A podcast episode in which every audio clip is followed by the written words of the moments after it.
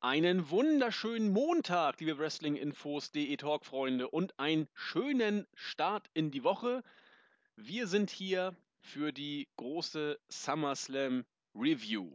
Ein, ja, wie soll ich sagen, pickepacke voller SummerSlam liegt hinter uns. Ein durchaus kontrovers zu betrachtender SummerSlam liegt hinter uns. Ich habe heute bei uns im Board mal geguckt, wie fandet ihr den SummerSlam? 30% gaben einen Stern. 15 oder gaben einen Punkt, 15 Prozent gaben sieben und weitere 15 gaben acht. Also man sieht schon daran, dass 60 Prozent doch hin und her gerissen sind in der Empfindung dieses SummerSlams. Wir werden darüber heute natürlich sprechen, über noch ein, zwei andere Facetten auch. Doch bevor wir das äh, Programm jetzt genau abstecken, heiße ich herzlich willkommen den JME, den Jens. Mal zurück. Bist du fit, Jens? Du hast live geguckt? Ja. Das, das ja, ist gut. Was heißt fit, ne? Ja, ich weiß nicht, wie lange schläft man denn da immer? Ähm, na, ich habe ja dann gestern noch News gemacht, also es war heute äh, gruselig lang. Aber äh, wenn man so möchte, habe ich ja dafür dann äh, tatsächlich die Nacht durchgemacht und auch am, am Vortag relativ wenig geschlafen. Also ich war, ähm, sagen wir mal so, gegen Mittag. Studentenzeiten, aber egal. Gegen Mittag warst du im Bett oder bist du nee, aufgestanden? Munter. Ach, da- ich dachte schon, weil ich habe Also, gesehen, Hallo. die, die letzte News hast du ja, was ich, um, um, um 6 Uhr oder so rausgehauen, meine ich. Ja, ich weiß gar nicht, ich war, ich weiß nicht, 7 Uhr im Bett oder 7.15 Uhr, irgendwie sowas. Ja, da bin ich aufgestanden heute, um mir den SummerSlam anzugucken. Stehe ich normalerweise auch auf. Nicht ganz, aber, aber fast. Also, Ja, das mein ist Rhythmus ist ein bisschen dahin, aber ich meine, sei es drum. Ja, im Urlaub kann man das ja auch mal machen. Das Genau. geht dann ja. So, wir wollen, wie gesagt, über den SummerSlam sprechen, dass man das Ganze kontrovers diskutieren kann, gerade bei den Main-Matches. Das äh, steht, glaube ich, außer Frage. Doch bevor es soweit ist, denke ich mal, äh, wollen wir auch ein paar Worte über NXT verlieren. Das machen wir heute etwas vorangestellt und auch etwas kürzer. Bei der Preview haben wir es ja doch recht ausführlich gemacht.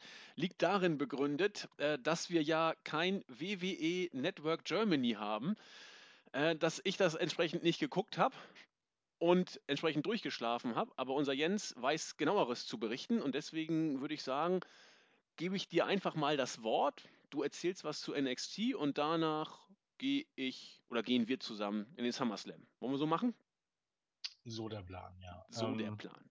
Auf geht's. ich habe dann auch gleich den perfekten Bogen zum Spannen und zwar äh, die Tatsache, dass tatsächlich, ich meine, man muss ja immer dazu sagen, äh, inwiefern repräsentativ ist es ja eh nicht wirklich, aber äh, diese 103 Leute, die einen Punkt gegeben hat, ich glaube, entweder haben die ähm, auch vorher, gerade direkt vorher das NXT-Special gesehen oder tatsächlich, ähm, na, ich weiß nicht, was da schiefgelaufen ist. Ähm, ich habe mir gestern am Abend, also wirklich unmittelbar vor dem SummerSlam, mh, das NXT-Special angeguckt und ähm, es war vielleicht sogar ein Fehler, weil der SummerSlam an sich, der war nicht schlecht. Das Problem war, dass ähm, die, Show, die Show im Gesamten, die, in, das, äh, die Takeover-Show im Gesamten in allen Belangen so viel besser war. Also bei allen Respekt auch vor den Leistungen im Main-Roster ähm, an dieses NXT-Special war ich mir aber auch schon, nachdem ich äh, fertig war mit gucken, ähm, relativ sicher, ähm, egal was man beim SummerSlam bringt, das kann niemals äh, auf dem Level des NXT-Specials landen, auf der einfachen Grund, weil dafür einfach ähm, den Matches beim SummerSlam zu großen Teilen die Wichtigkeit fehlt. Die, die, die Bedeutung und, und die Darstellung auf dem Weg dahin. Ähm, das ging schon am Anfang los. Ich meine, ich bin kein großer Freund davon, dass äh, Triple H und Stephanie McMahon sich ähm, in diesen Promos für NXT immer ein bisschen auch mit selber overbringen. Mm. Und das wirklich direkt immer an sich festmachen, weil ganz so einfach ist es dann doch nicht. Ähm, aber okay. Aber von Anfang an hat man beim NXT-Special einfach ähm, das Gefühl, dort wirklich eine große Show zu sehen, wo alles wirklich von Bedeutung ist. Und das hat nicht zuletzt was ähm, mit den Zuschauern zu, zu tun. Und da muss man ganz einfach sagen, ich weiß nicht, ich will jetzt nicht eine Prozentzahl sagen, aber zu großen Teilen waren das die gleichen Fans, die am Folgetag beim SummerSlam waren. Und wenn man die beiden Shows vergleicht, sind die Reaktionen der Fans sowas von unterschiedlich. Egal wer am Ende, ich glaube, das ging ja schon bei den, bei den NXT-Tapings, soll das schon losgegangen sein, schon mit dem ersten Match, also hier mit ähm, Enzo Moro und Big Cass, die sollen schon ähm, Jubel bekommen haben, wie ansonsten mehr oder weniger nur die Main Eventer, ähm, wie der Undertaker, quasi, wenn man so, so, so möchte. Und es waren jetzt nicht alle Matches super beim NXT Special. Also ich fand den Opener klasse mit, mit Liger, war bloß ein bisschen enttäuscht, dass man ähm, nicht Ligers originales ähm, ähm, originalen Theme-Song genommen hat, aber ja, das ist halt WWE und man möchte das auf Network knallen und muss dann wahrscheinlich dann jedem dafür bezahlen im originalen Song. Ja. Das war so, so jetzt ein bisschen so ein relativ generischer ähm, Japano-Rock-Song, aber okay. Aber schon der Opener war äh, richtig, richtig stark. Dann das Take-Team-Match, das war wrestlerisch jetzt nicht so großartig, aber das hätte ich, hätte ich bei den beiden Teams jetzt auch nicht erwartet. Aber die Fans waren vollkommen drin und die ähm, waren ähm, alleine schon, welche Reaktion Blue Pants bekommen hat. Das ist im Grunde eine NXT-Chopperin und ansonsten eine Indie-Wrestlerin. Ähm, die hat bessere Reaktionen bekommen, keine Ahnung, als Seamus. Das ist, das ist, ähm, ja, alles schwer zu, zu beschreiben. Dann das äh, Debüt von Apollo Crews. Ich meine, das war wrestlerisch als auch nicht großartig.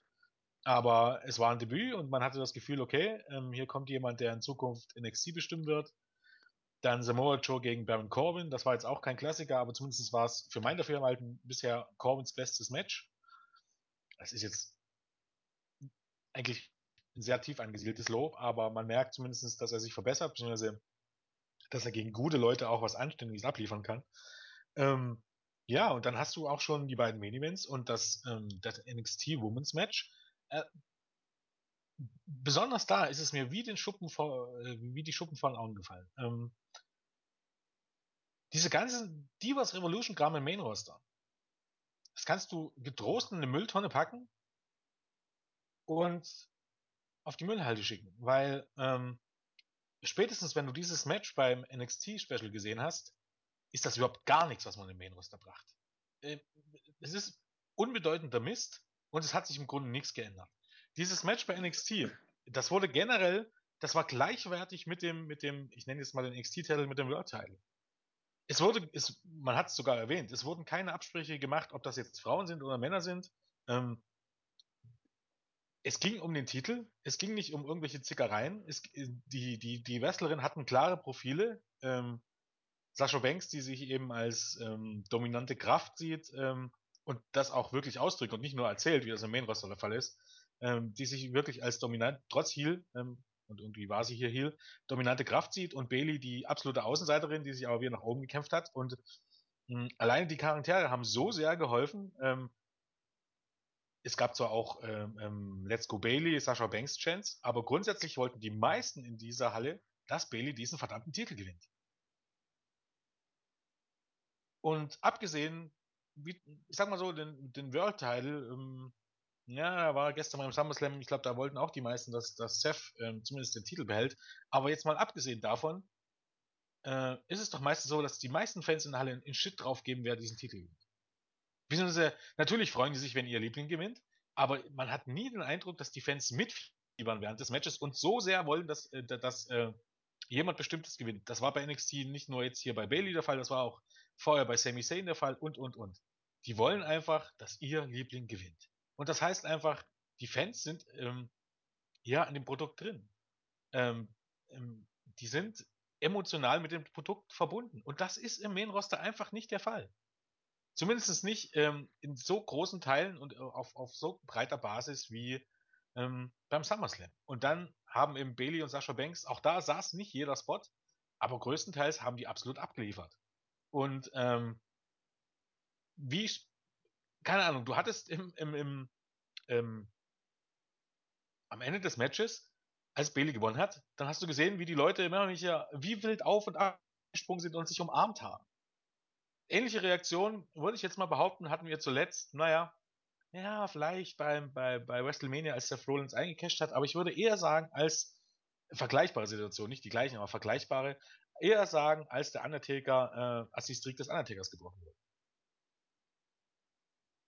Und das will, glaube ich, schon was heißen, dass ähm, ähm, diese, diese, diese emotionale Verbundenheit äh, im Main Roster ist nicht mehr da, weil man alles 10.000 Mal gesehen hat. Man, man wurde indoktriniert, dass die Hälfte der Leute Geeks ist, dass es normal ist, wenn Siege und Niederlagen sich abwechseln, dass Titel nichts wert sind, dass es überhaupt keinen Unterschied Das sagt ja auch John Cena. Äh, gestern hat man es in der Promo vor dem World Title Match nochmal gesagt. Ähm, Da hat man nochmal diese Promo wiederholt, wo John Cena gesagt hat, äh, nicht der Titel, nicht der macht, Titel den macht Mann, den Mann, sondern der, macht, der Mann macht den Titel. Solcher Bullshit, solch, solche wirklich Kotzekacke sorgt dafür, dass Wrestling bei WWE Main Roster nicht mehr das ist, was es mal war. Der Titel sollte für allen das Höchste sein und der Titel sollte den Mann machen, nicht der Mann den Titel. Das ist einfach der Punkt. Ähm, jetzt K-Fape weggelassen und hinter den Kulissen, natürlich ist es dann ein Unterschied, ob John Cena diesen Titel, äh, diesen Titel hält oder Heath Slater. Aber grundsätzlich ist es einfach so, dass der Titel einen Wrestler auf ein neues Level heben sollte. Und nicht der Wrestler den Titel auf ein neues Level. So, das ist einfach äh, die Realität, so wie es ist, und so, wie es eigentlich für den Fan ankommen sollte. Und genau das ist der große Unterschied bei NXT. Und ähm, die Frauen haben hier absolut abgeliefert. Wenn mich jemand fragt, ähm, also ich habe jetzt meine Frauen noch nicht gesehen, aber ich denke, das wird nicht viel ändern. Wenn mich jemand nach einem Match fragt, was man sich angucken soll, am besten auch ein bisschen mit der Vorgeschichte, wobei es gab äh, bei NXT gibt es ja auch immer die schönen Zusammenfassungsvideos, die so ein bisschen zusammenfassen, was in den letzten Wochen passiert ist und äh, wie es zu dem Match gekommen ist. Wenn mich jemand fragt, ähm, äh, nach einem Match an diesem ganzen Wochenende, das er sich angucken soll, dann würde ich sagen Bailey gegen Sasha Banks. Ums Verrecken würde ich nicht sagen Undertaker gegen Brock Lesnar, obwohl mir das Match bis aufs Finish wirklich gefallen hat. Sondern ähm, dieses Match war eigentlich für mich einfach das Beispiel, wie Wrestling sein sollte. Und im Main Roster gibt es das leider nur noch sehr selten und ähm, eben dieser Vergleich zwischen Takeover und dem SummerSlam äh, ist mir aufgefallen und viele sagen ja, ja, okay, mit so reinen Wrestling-Shows, wie das früher war in den 80er Jahren, dann kannst du heute kein Geld mehr machen. Also ich möchte mal behaupten, früher hat man da sehr gutes Geld damit gemacht. Äh, vor der Attitude-Ära, beziehungsweise noch weit vor der Attitude-Ära. Und ähm, wenn man das Brooklyn Center ausverkaufen kann, genau wie den SummerSlam, weit im Voraus, möchte ich mal behaupten, ist das durchaus ein Indiz dafür, dass man damit Geld machen kann. Und auch bei TV-Shows, natürlich gehören Storylines mit dazu, aber dass man ähm, ja, keine Ahnung, mit, mit geschärften, mit geschärften Charakteren und mit guter Charakterentwicklung und mit, ähm, mit, mit der Möglichkeit, wirklich ähm, Sympathien für, oder Antipathien für Wrestler aufzubauen, kein Geld verdienen kann. Braucht mir niemand erzählen. Und wenn die Fans schon, schon steil gehen auf Roman Reigns, der, ähm, keine Ahnung, wenn ich, wenn ich sehe, das Babyface Bailey und das Babyface Roman Reigns, das ist ein Unterschied. Aber ich meine, man kann das auch semi-sehen sagen. Das ist wie Tag und Nacht. Ich empfinde überhaupt gar keine Sympathien für Roman Reigns und der soll ein Babyface sein. Ich finde den jetzt auch nicht übermäßig cool. Übermäßig gut ist er jetzt auch nicht. Und das ist das Problem. Wenn, wenn viele Fans schon jetzt Hardcore-Fans sind von Dean Ambrose oder von Cesaro oder von Roman Reigns, wie gut wäre das einfach, wenn die Leute einfach wirklich gute Charaktere hätten. Und wenn die Leute wirklich sich selbst sein, soll, äh, sein könnten. Denn ich glaube tatsächlich, dass Roman Reigns ähm, das Zeug dazu hat, wenn man ihn auch einfach mal äh, äh, lassen würde und ihm nicht alles vorschreiben würde und ihm in irgendeine Rolle drängen würde. Und es hilft ihm auch nicht, dann äh, den lustigen Familienvater zu geben. Ähm, er braucht einfach ein klares Profil und das hat er nicht. Und ähm, ja, wie gesagt, ähm, absolut begeistert vom Women's Match und auch der Main Event, der dann ähm, nicht mehr ganz daran heran aber auch da, dieser Entrance von Finn Balor war immer schon super, ist immer, ist immer noch super. Und ähm, Kevin Owens war wieder der Kevin Owens, wie ich ihn sehen will. Schon beim, beim, bei der Go-Home-Show. Ähm, wenn jemand sehen will, wie eine gute Heel-Promo aussieht und wie eine gute Promo aussieht, um ein Match zu hypen, was eben im Main-Roster so viele Leute nicht können. John Cena kann das, klar, aber Seth Rollins, der labert und labert und labert und am Ende des Tages hypt das kein Match. Er labert nur. The Miz labert nur. Die meisten Leute im Main-Roster labern einfach nur. Das sind keine Promos im eigentlichen Sinne. Jetzt scheint, äh, schaut man sich einfach mal die Gehome-Promo bei der letzten NXT Weekly an. Ähm, die könntest du ja auch du gucken, wenn du, äh, du hast ja Max Stone, glaub, ne? Mhm. Ähm, schau dir die einfach mal an, wie Kevin Owens einfach die Fans dazu bringt, äh, ihn zu hassen, obwohl sie ihn eigentlich lieben wollen. Und äh, das Beste ist noch, er bringt sie dazu, dazu, ihn zu hassen, weil er noch die Wahrheit sagt. Er hat mehr oder weniger gesagt, ähm, dass die Fans in der Full Sail Arena da einfach eigentlich im Grunde die John Cenas sind, also die Wahrheit in, in dem Sinne, wie es viele denken, die John Cenas sind der, ähm, der Wrestling-Fans. Weil sie, ähm, ja, äh, sie ihn bejubeln und ähm, ihn anfeuern, aber plötzlich damit aufhören, wenn er zum Beispiel äh, Sami Zayn attackiert.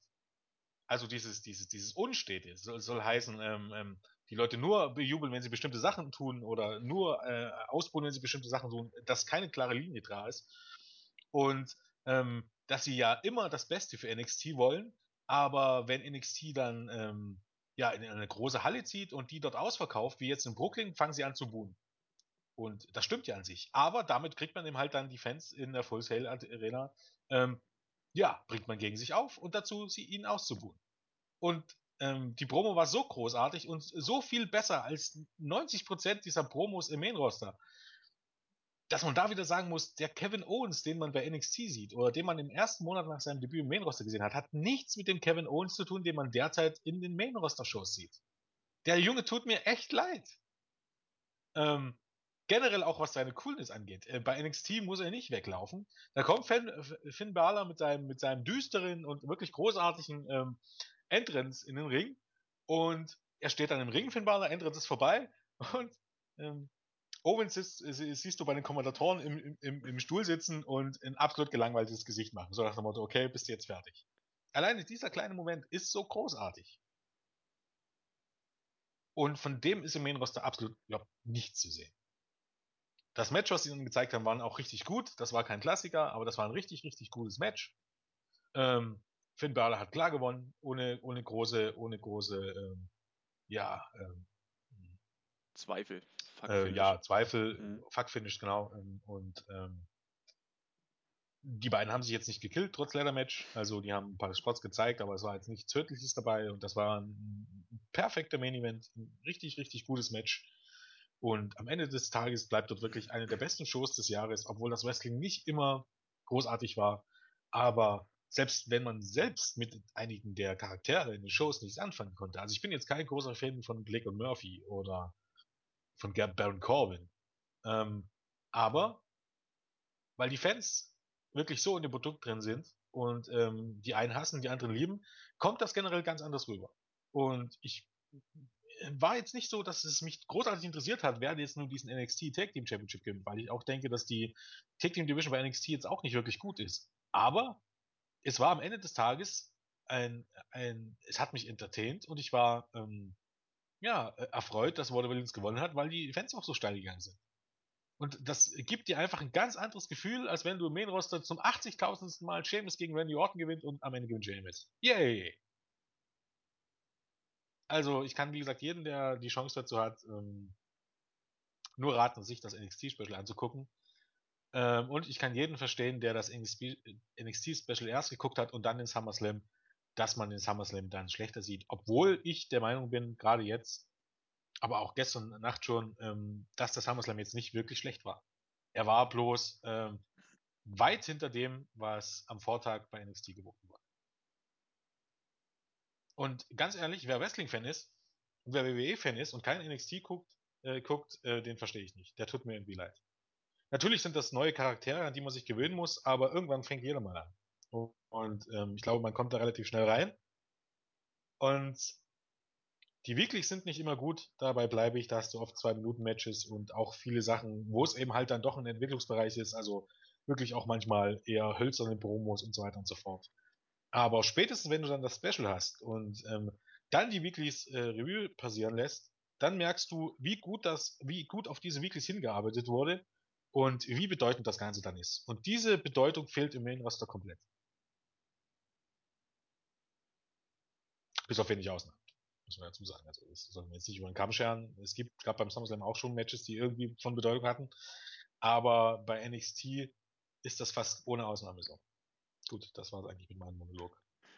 Ich wollte gerade sagen, nachdem mir jetzt der Jens zwischen den Zeilen ordentlich einen mitgegeben hat, sind wir auch am Ende der NXT-Review angekommen. Vielleicht wäre es teilweise sogar glücklicher gewesen, wenn man sich's angeguckt hat, es dann nach dem SummerSlam vielleicht zu gucken, weil, so wie du es gerade gesagt hast, man eventuell ein, ein, wie ich finde, wirklich ordentlichen SummerSlam im Vergleich zu NXT sieht und dann entsprechend ihn auch nicht mehr so gut wahrgenommen hat, wie er vielleicht sonst wahrgenommen worden wäre. Man, man weiß es nicht genau. Also äh, ich, ich, äh, jetzt, also spätestens jetzt ist es aber einfach so, ich nehme den SummerSlam da, als das war, was er war. Ich sage jetzt trotzdem nicht, dass er schlecht war.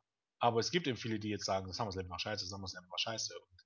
Ähm, ich weiß nicht, inwiefern die NXT geguckt haben. Ähm, ansonsten sehe ich den SummerSlam jetzt nicht anders. Für mich war es trotzdem nicht, nicht, nicht bei weitem der beste Pay-Per-View des Jahres. Aber es war also für sich am Ende eine gute Show mit manchmal sehr seltsamen äh, Finishes. Also ansonsten, ja. Aber wie gesagt, ich konnte es halt in dem Sinne nicht so während des Guckens nicht so genießen, hm, wie wahrscheinlich ohne NXT. Aber grundsätzlich ist es mir schon vollkommen bewusst, dass es trotzdem eine gute Show war. Ja, also äh, dich habe ich damit auch nicht gemeint. Also ja. vielleicht äh, andere, die, die dann nicht so differenziert rangehen, man weiß es ja nicht. Aber bevor wir hier jetzt äh, am Thema vorbei äh, schwadronieren, danke ich Jens für die nackten Tatsachen und äh, die alles zeigende Analyse. Warum ich diese Worte gebrauche, werde ich am Ende der Review nochmal aufklären. Kommen wir deswegen jetzt zur größten Party des Sommers, zur Summer WrestleMania, zum SummerSlam. Ähm, ja, ich, ich würde sagen, ich fange einfach mal an. Zur Pre-Show kann ich gar nichts sagen, weil ich sie da nicht geguckt habe.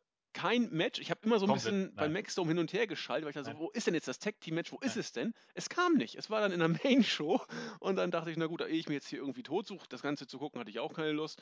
Habe ich dann erstmal mit dem Opener angefangen. Äh, ich habe nur im Bericht von Buvi gelesen, ja, das Übliche, ne? Ein paar Interviews, ein paar Hype-Videos, ein bisschen Werbung und Expertenpanel. Das, das, das war's. Also war tatsächlich auch, kann man so sagen, nichts, wenn man jetzt ganz ehrlich ist. Ja.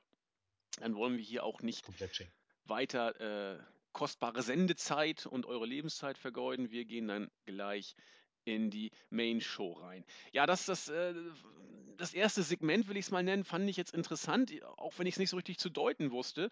John Stewart war ja der Host, hat ein bisschen zur, äh, zur Crowd gesprochen.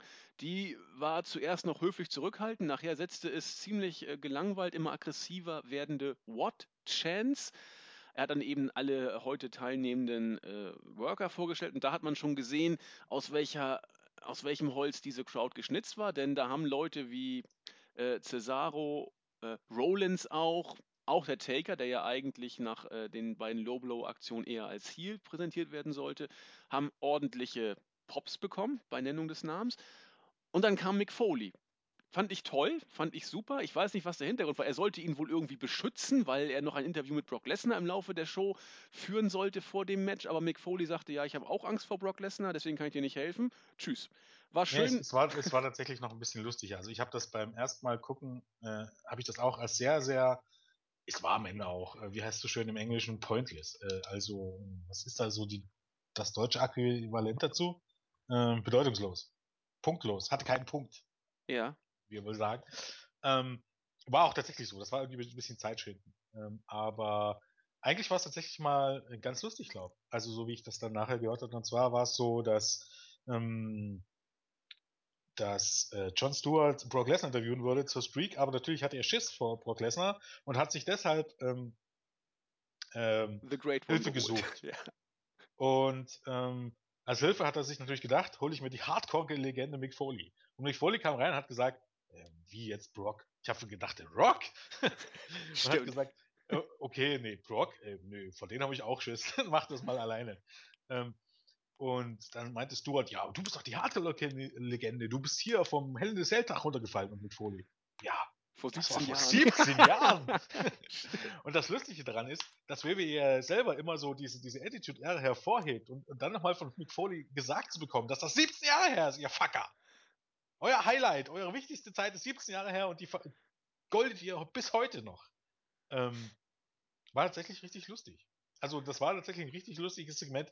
Ich weiß nicht, es hätte es jetzt nicht unbedingt gebraucht, aber war schon okay, irgendwie so im Nachhinein gesehen. Hätte man auch in der Pre-Show bringen können, um ehrlich zu sein. Ja, ich, ich habe äh, versucht, auf das Segment zu achten. War nicht so leicht, weil eben die Deutschen dann auch viel übersetzt haben.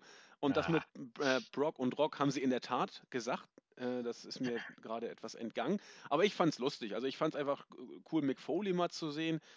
Mal gucken, ich weiß nicht, wie er gesundheitlich so drauf ist. So richtig gerade gehen tut Nein. er nicht. Also man, man merkt schon, dass er doch äh, körperlich gezeichnet ist. Aber äh, war einfach schön, ihn da in der Pre-Show mal nochmal mit seiner Musik da im Ring gesehen zu haben. Und, und der Wortwechsel war dann ja auch entsprechend putzig und auch im Sinne, auch diese, kleine, diese kleine Stichelei gegen Rock, das, das, das passte schon. Also die beiden hatten ja auch äh, in der Attitude-Ära einige äh, Gefechte und, und, Titelwechsel gegeneinander. Äh, das, das wird äh, Rocky nicht die Bohne stören. Das war schon, das war schon okay so. Dann äh, ging es los nach dem Explosionsfeuerwerk. Das erste Singles-Match. Ich dachte zuerst, ich gucke nicht. Man kann doch nicht allen Ernstes die Crowd mit Seamus und Orton als Opener gleich zu Beginn in den Schlaf schicken wollen. Wir haben es ja in der Preview gesagt. Wir haben es millionenfach gesehen. Äh, eher wäre es ein cooler vorm Main-Event gewesen vielleicht. Aber man hat sich dazu entschlossen, das Ding als Opener zu bringen. Wie dem auch sei. Das Match war eigentlich genauso, wie ich es mir erwartet hatte. Dass die beiden äh, Profis sind und ein Match führen können, haben wir oft genug betont. Dass das auch immer recht eingefahren und routiniert wirkt, auch.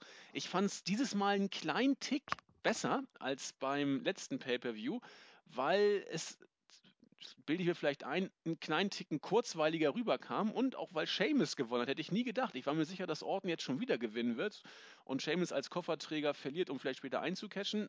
Da Seamus gewonnen hat, war mir auch irgendwie klar, wir werden ihn den Abend nicht mehr sehen.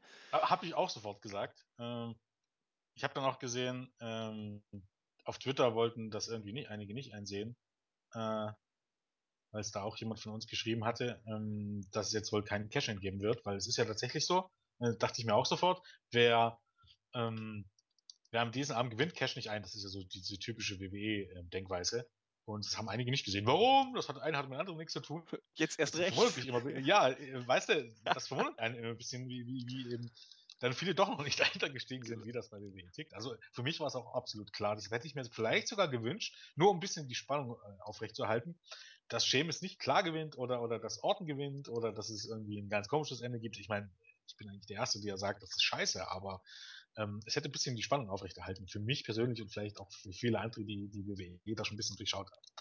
Aber für mich war es dann in dem Moment, wo Sheamus klar gewonnen hat, äh, absolut klar, dass es heute kein Cash-In geben wird die, die Crowd war, sag ich mal, semi drin. Also man hat sich eher selbst gefeiert als, als das Match. Die Ole Ole Ole Chance gab's. Und NXT, how you doing? How you doing?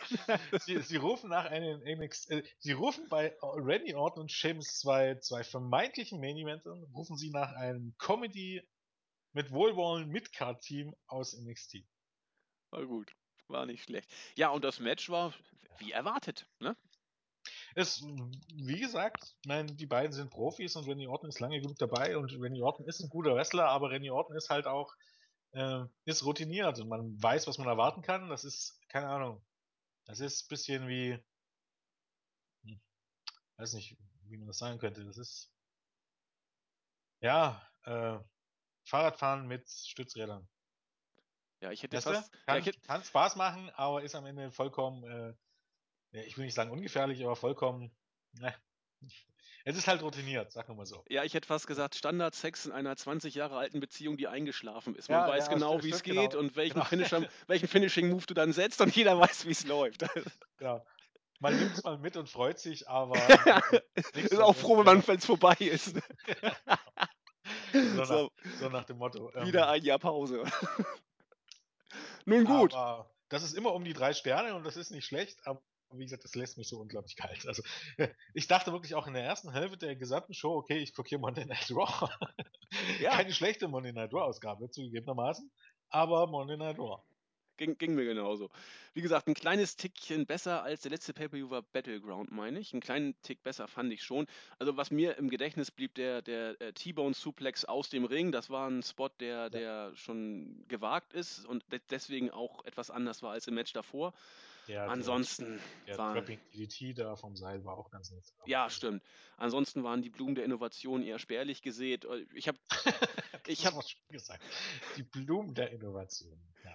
Ich habe drei Punkte, äh, drei Sterne gegeben und das, das ist in Ordnung. Also da gibt es auch wrestlerisch eben nicht viel zu meckern, man kennt es eben nur schon. Ne? Das, das, Problem, das Problem ist halt, weißt du, drei Sterne, natürlich drei Sterne, das wäre vor zehn Jahren ein Drei-Sterne-Match bei Monday Night Raw beispielsweise, ja, der absolute Burner gewesen. Ja. Da gab gab es einfach kein gutes Wrestling. Für gutes Wrestling war SmackDown zuständig. Raw war für Gelaber und für kurze Matches mit Fuck-Finishes zuständig. Ähm, aber heutzutage ist ein Drei-Sterne-Match, weiß, weiß ich nicht. Das ist, es ist auch unfair tatsächlich ja. gegenüber den Wrestlern, muss man ja dazu sagen. Man tut ihnen Unrecht, ähm, weil sie liefern gute Leistungen ab. Aber heutzutage ist es halt echt nichts Besonderes mehr. Nee. Ja, das ist ja. eben die Krux, dass die, die, die Raw Weekly eben, äh, oder dass das Roster generell gut ist und auch bei Raw entsprechend gutes Wrestling gezeigt werden muss, um den äh, Free-TV-Markt entsprechend auch bei Laune zu halten. Da kriegst du eben die Steigerung zum Pay-Per-View nur noch schwer hin. Äh, das ist er hat recht, dann müsstest du eben halt diesen Matches Bedeutung geben. Ja, genau. Das ist das Problem. durch, durch Storylines oder was auch immer, ne? Ein bisschen Pfeffer reinbringen. Wie gesagt, Orten gegen, gerade Orten gegen Sheamus gab es jetzt auch schon mehrmals bei Raw, es gab es bei Battleground, es gab hier keine Stipulation, hätte, wenn es wenigstens um den Koffer gegangen wäre, weißt du? Ja, ja. Aber, naja, Lassen wir es doch einfach so stehen.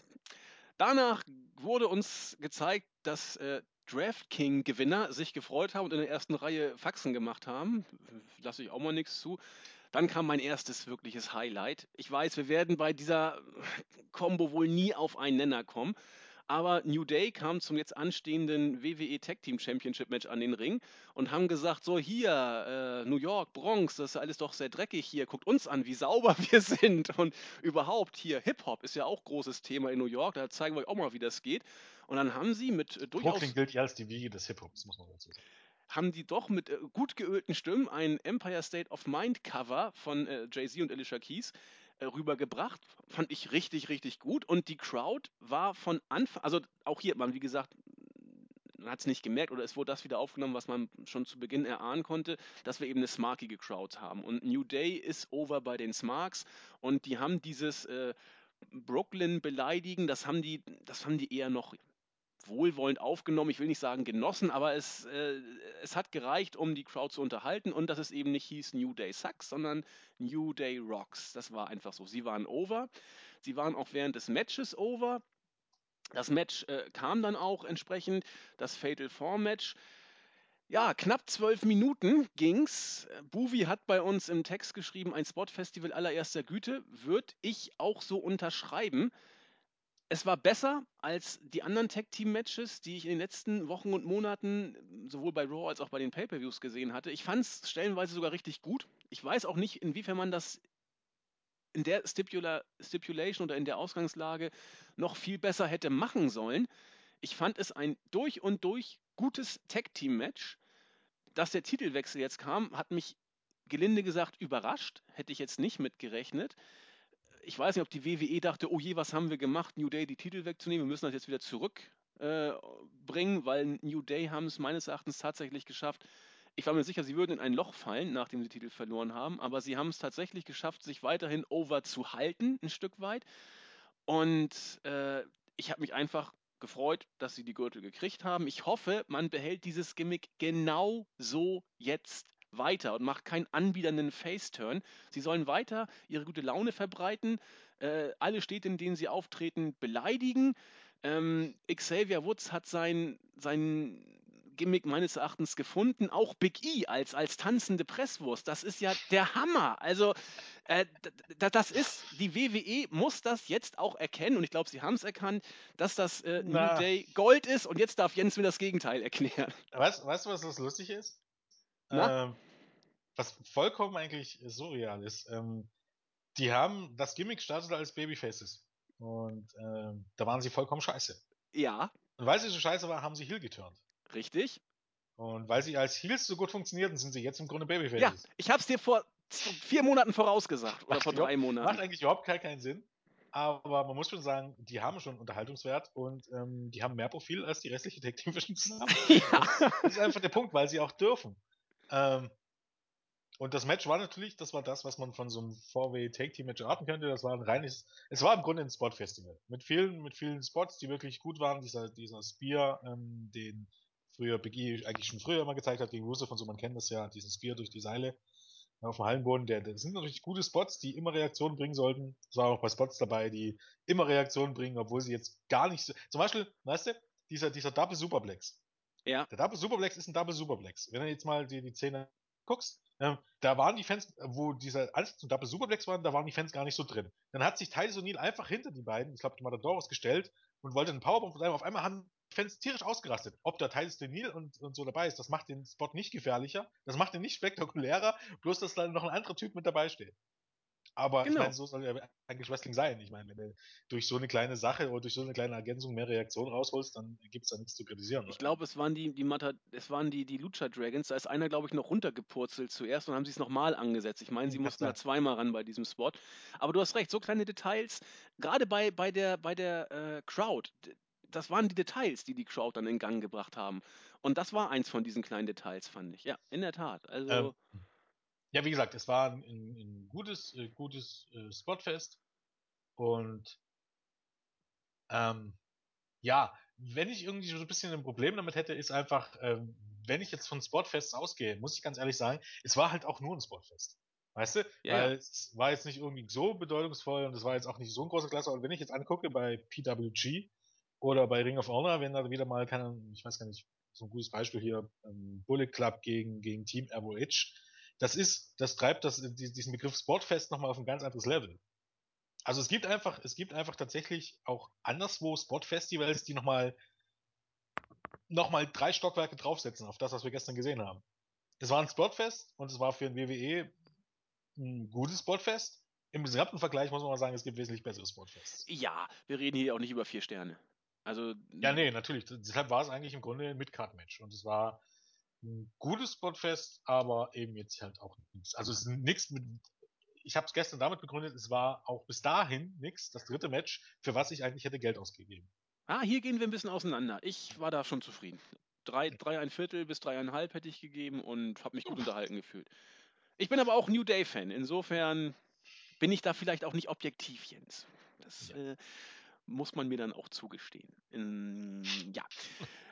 Gut, äh, gehen wir weiter. Ein Backstage-Interview.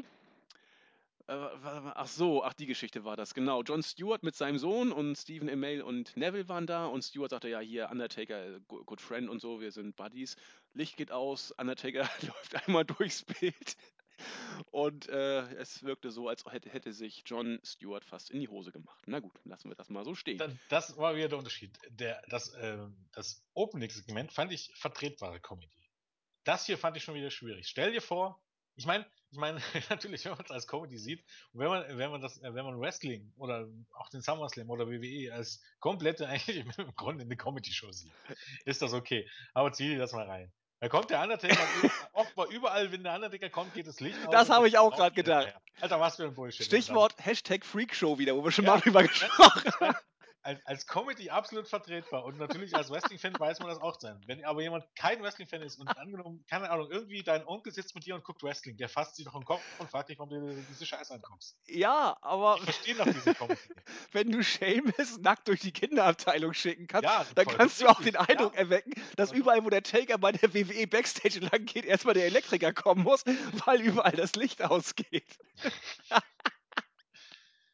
Das ist fehlen noch ein bisschen die Druiden oder so, die, die Druiden, die noch Die hinterher vorher noch, oder vorher er dann bevor er vorbeikommt. Ja, ja, genau.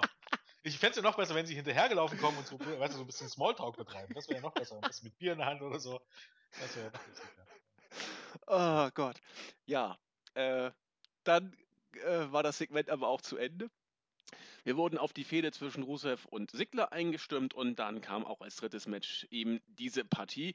Rusev gegen Sigler. Es war eins von den Matches, wo ich im Vorfeld nicht so genau wusste. Wenn, wenn Sigler einen guten Tag hat und Rusev auch und man das entsprechend gut bookt, hätte das eine ordentliche Partie werden können. Ich fand sie jetzt im Nachhinein nicht gut. Rusev, äh, also er, er kann auch längere Matches gehen, er kann sie auch gut mitgehen, aber er braucht auch einen Partner, mit dem er dann harmoniert. Sigler war mehrere Wochen lang nicht im Ring, er war wohl im Training vielleicht, aber ansonsten hat er hauptsächlich Filme gedreht.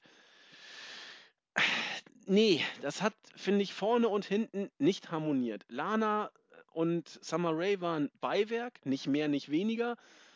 Äh, Lana sah richtig anbiedernd blöd aus, als, als das, was wir schon vor Wochen, Monaten gesagt hatten. Also es, es manifestiert sich immer mehr, diese äh, American Way of Life anbiedernde äh, Tussi sozusagen.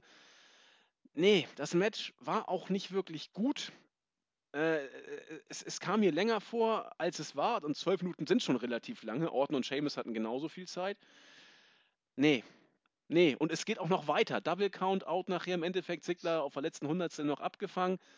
Dann äh, Catfight, wo, wie sagte das Böschen so schön, ich weiß nicht, ob es Böschen oder Hackel war, wo die beiden Herren die Stimme der Vernunft sind und die Damen getrennt hatten.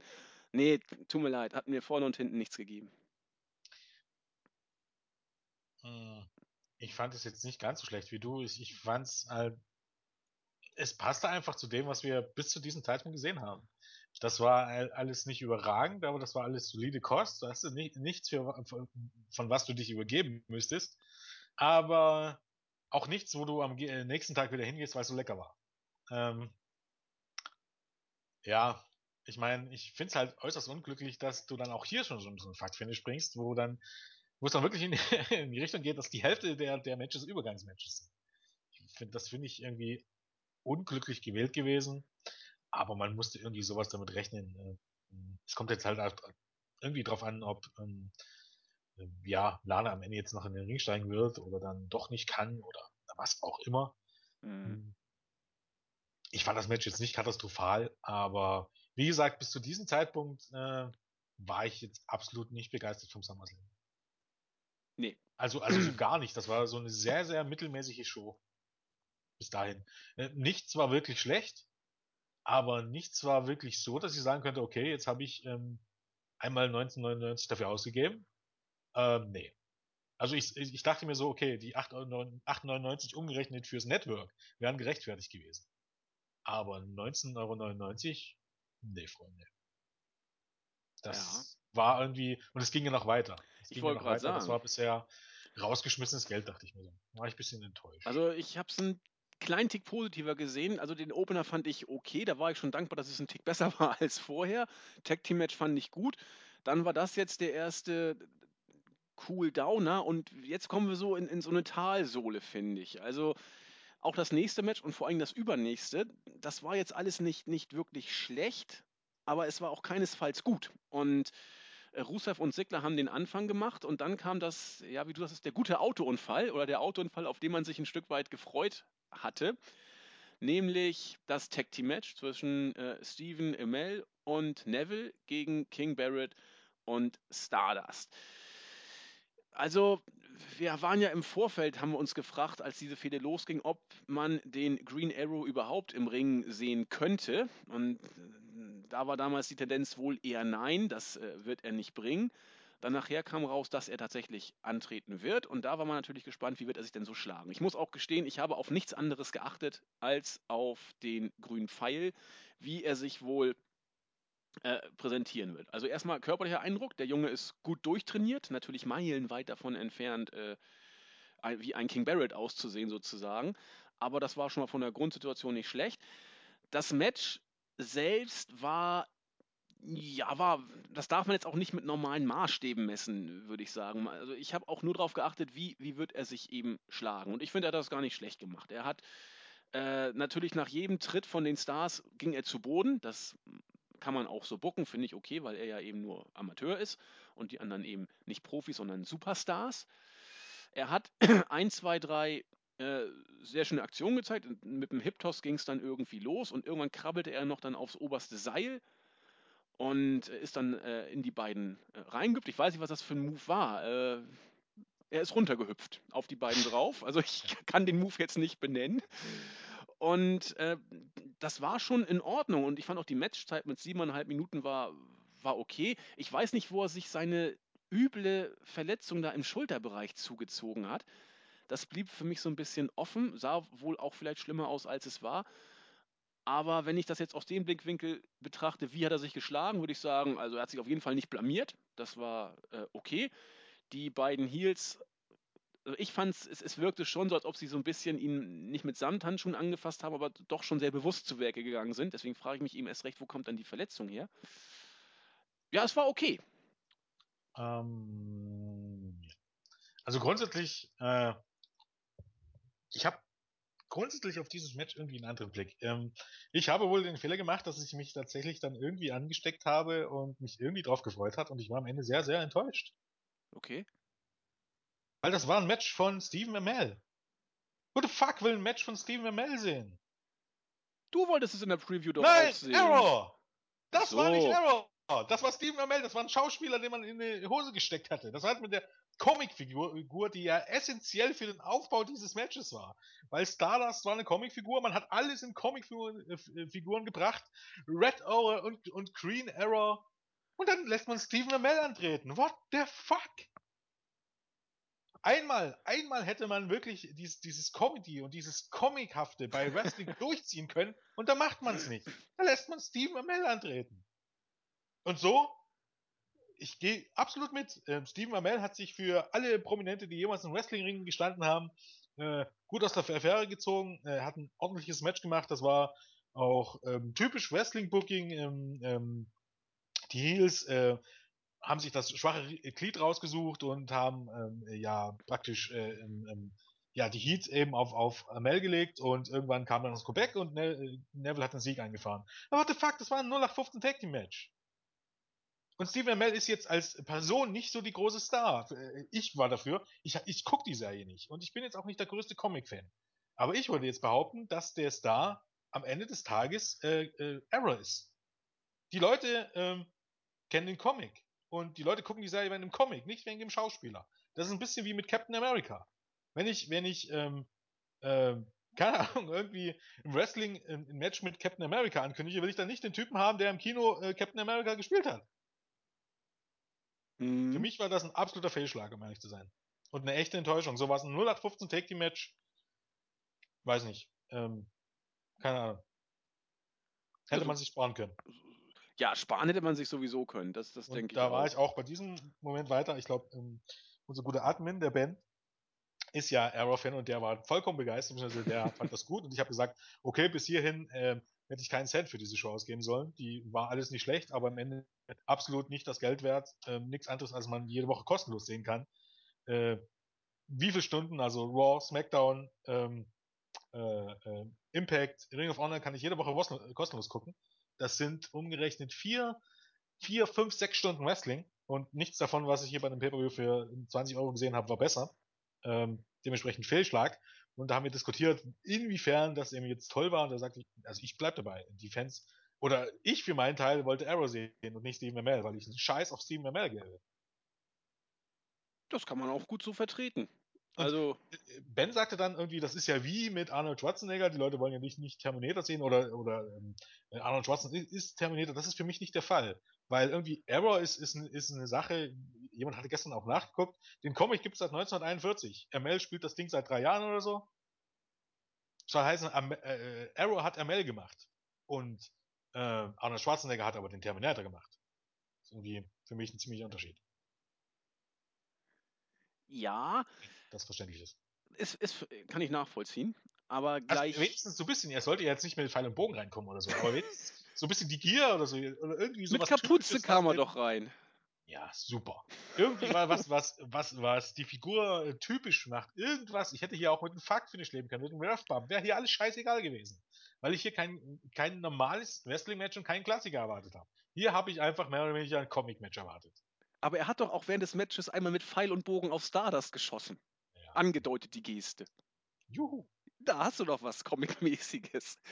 Nein, das kann ich auch alles nachvollziehen. Ich habe es eben aus der Perspektive gesehen und jeder WWE-Fan hat doch auch, egal ob er jetzt als, als äh, Bogenschütze antritt oder als äh, er selbst, äh, geguckt, wie, wie schlägt er sich. Und äh, einige Böse werden auch auf irgendeine äh, Abfuck-Situation gehofft haben, dass er irgendwie sich blamiert oder was auch immer. Und daraus zog das Match doch auch ein Stück weit die, die, ja, wie soll ich sagen, das Interesse gewissermaßen.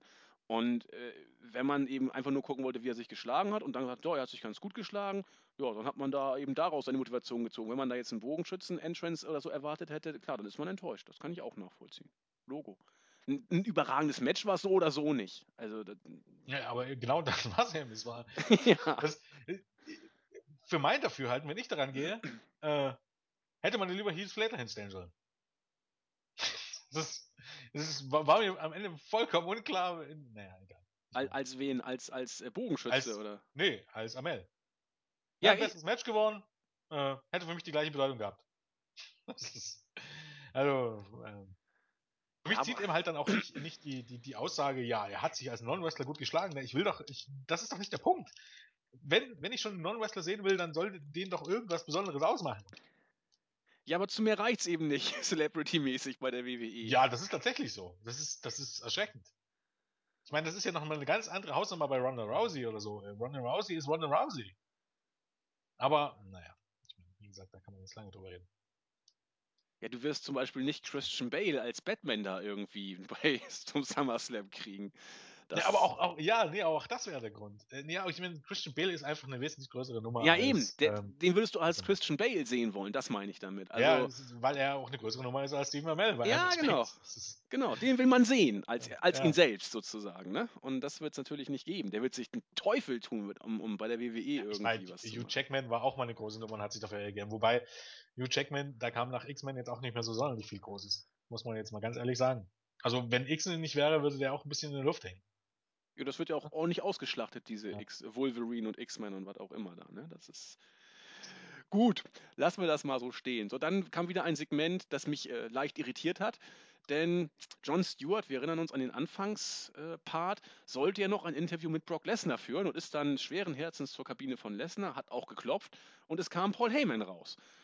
Und äh, ich dachte, das Interview wäre irgendwie angesetzt gewesen, aber irgendwie sagte Jon Stewart, ja, ich möchte jetzt oder ich muss oder soll jetzt mit äh, Brock Lesnar ein Interview sprechen. Ja, was, äh, was hast du jetzt zu suchen? Ja, es geht um die Streak bei WrestleMania 30, die er gebrochen hat. Ja, nee, sagt Heyman, jetzt hat irgendwie Lesnar auch keine Zeit. Dann gab es irgendwie so ein, so ein, kleines Wortgetüdel und am Ende fing Paul Heyman an zu singen und sagte, naja, für David Letterman hat es wohl nicht gereicht.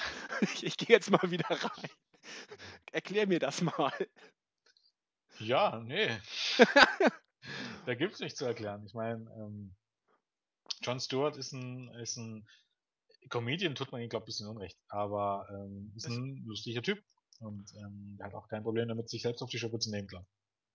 Nee, aber äh, na gut, also den Sinn habe ich nicht gesehen. Er soll dieses Interview führen. Und dann ja. sagt Paul Heyman, nö, ich habe jetzt keine Zeit. Lesnar hat keine Zeit. Das war doch angesetzt. Ach, what the fuck. Soll es Die so geben sein. sich einfach nicht her, für einen Comedy-Typen ein Interview zu führen. Ja, okay. Weißt du? Es ist nicht Letterman. Achso, für Letterman hätte man vielleicht Zeit gehabt. ja. ja, gut, ist doch auch in Ordnung. Ich, ich fand das Segment, das ist ja, es, ist, es gab deutlich schlechtere äh, Backstage-Segmente in den anderen Pay-Per-Views und ich fand, der, der, Junge hat ja auch Charisma, das, das kann man ja auch, muss man ja auch nicht irgendwie verneinen. Das ist schon, schon in Ordnung. Und er hat auch noch eine tragende Rolle gespielt im Laufe des SummerSlams. Von daher gehen wir lieber zum nächsten Match. Ich habe geschrieben, die Wyatt Family Light gegen The Shield Light.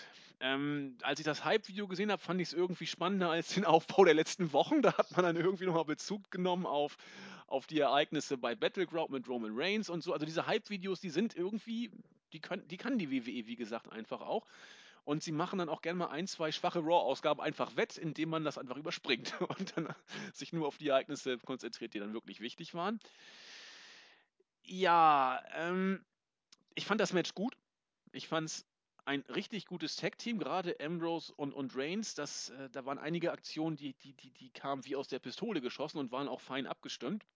Die Wyatts wirken jetzt nicht wie, wie die totalen Statisten, aber man hat schon gemerkt, dass der Fokus auch in der Wahrnehmung der Crowd eindeutig auf, auf ja, man muss sagen, auf Ambrose lag und auf Reigns auch, aber in einem eher negativen Hintergrund. Also, äh, das haben wir schon bei der Entrance gesehen. Die Wyatts kamen rein und, und ja, das war der, der typische Bray Wyatt Entrance. Das äh, ist natürlich immer ganz schön, gerade bei solchen Pay-Per-Views. Dann kam das Theme von Dean Ambrose und die Halle ist steil gegangen. Dann kam Roman Reigns und die Halle hat sofort, und der hat auch nicht mehr aufgehört, hat sofort geboot. Roman Reigns hat das ganze Match über nur Buhrufe gefressen. Und da will ich einfach mal ganz kurz, du hast es vor ein, zwei Wochen angesprochen, das Interview von Roman Reigns, dass es ja irgendwie jetzt hip ist, ihn auszubuhen und dass er falsch gebuckt wurde. Da hast du gesagt, ja, das äh, kann man in dieser Form so nicht sagen, weil er da außer Acht lässt, dass er nicht in der Lage ist, beim Publikum zu connecten, sozusagen. Das sehe ich auch so. Aber ich bin trotzdem der Auffassung, dass die WWE diese Darstellung von Roman Reigns zum Großteil sich selbst zuzuschreiben hat. Und zwar ging es in der radikalen Form los mit dem Rumble 2015. So, ich will das jetzt alles nicht wieder auf, äh, aufwärmen, aber dadurch, dass man Brian zurückkommen lassen hat zum Rumble und nicht nach Raw danach, man hätte das tausendmal besser bucken können, ähm, war Reigns ein Stück weit schon das Sündenopfer für die, für die Smart Marks und das war eine smartige Crowd. Und immer wo Smart Marks sind, wird Roman Reigns gnadenlos ausgebucht. Da kann er ein Stück weit vielleicht dafür, dass er die hohen Erwartungen nicht erfüllt, aber er kann nichts für das Booking der WWE. Und deswegen tat er mir ein kleines Stückchen, ja, ich weiß, das darf ich jetzt gar nicht laut sagen, aber er tat mir schon ein bisschen leid, weil äh, er ist äh, lernbegierig, er liefert auch regelmäßig ab, er geht auch bei, bei den Weeklies relativ lange Distanzen und hat auch mal ein, das ein oder andere Match mehr.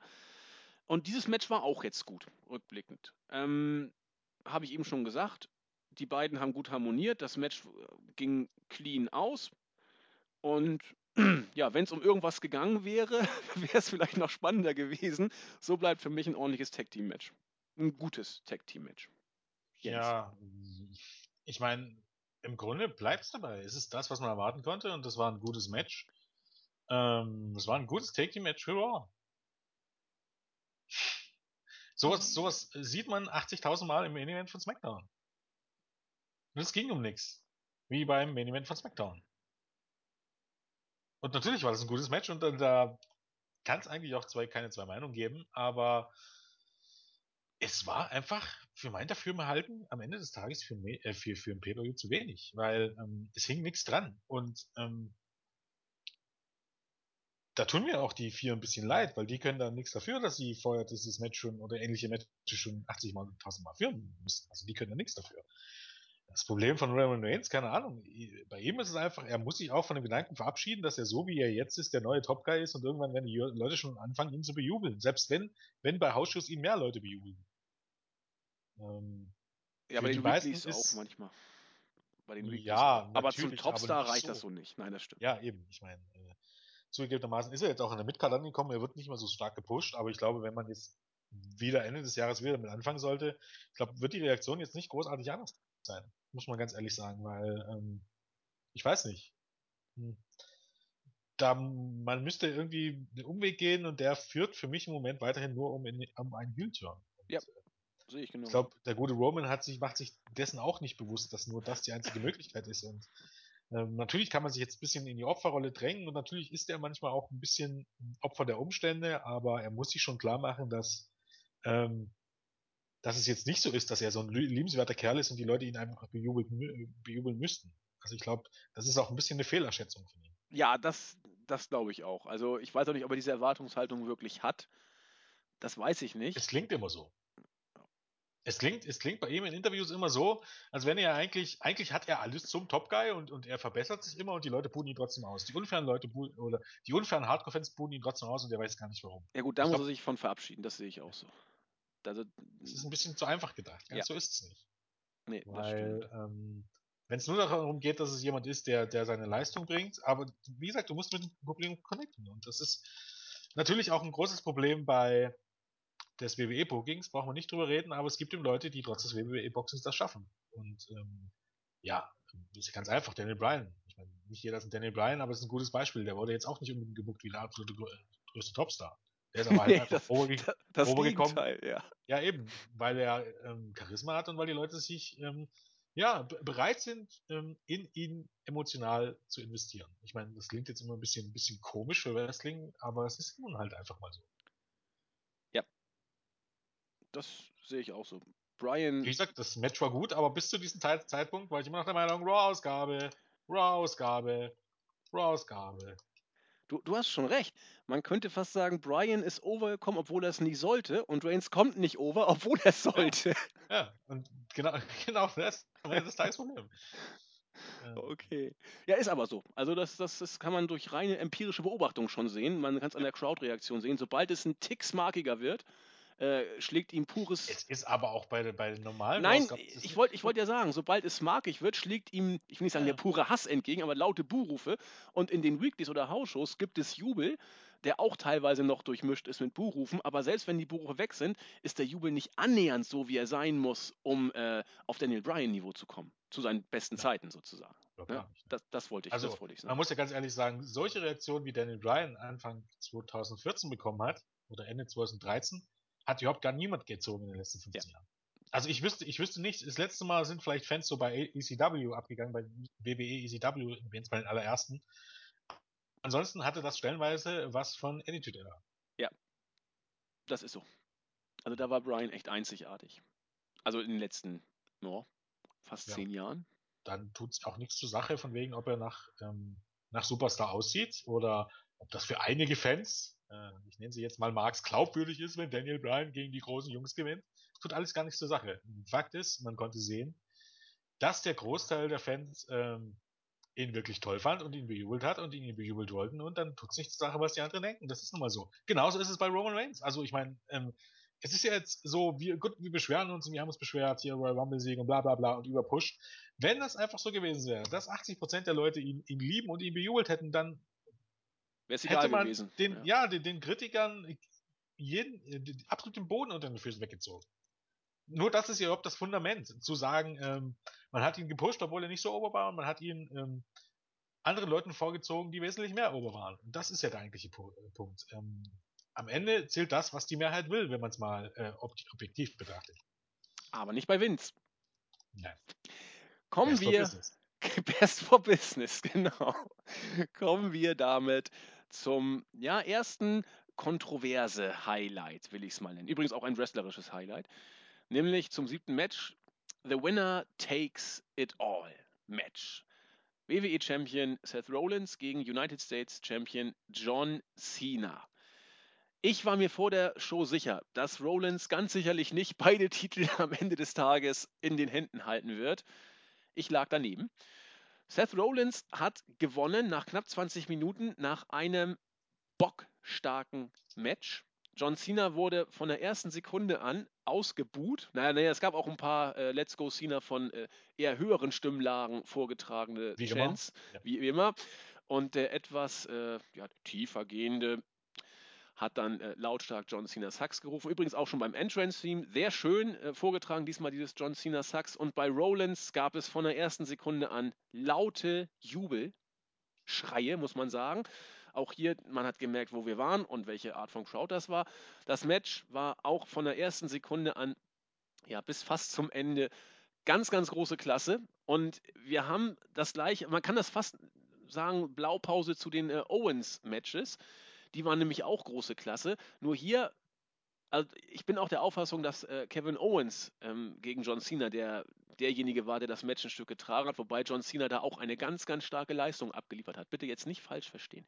Cena war auch hier nicht schlecht, aber für mich war es, ich, ich fand es, vielleicht liegt da auch falsch, aber für mich war es so offensichtlich, dass Rollins hier derjenige war, der von der ersten Sekunde bis zur letzten Sekunde das Heft in der Hand hat. Und nicht, dass er irgendwie als der starke äh, Dominator dargestellt wurde, sondern er hat das Match geführt und er hat das großartig gemacht. Sein Cena Springboard Stunner, da musste er irgendwie alles geben, um den irgendwie noch äh, und. Hat es nicht geschafft, obwohl er alles gegeben hat, den irgendwie noch zu sellen. Der, war, der, der ging sowas von daneben.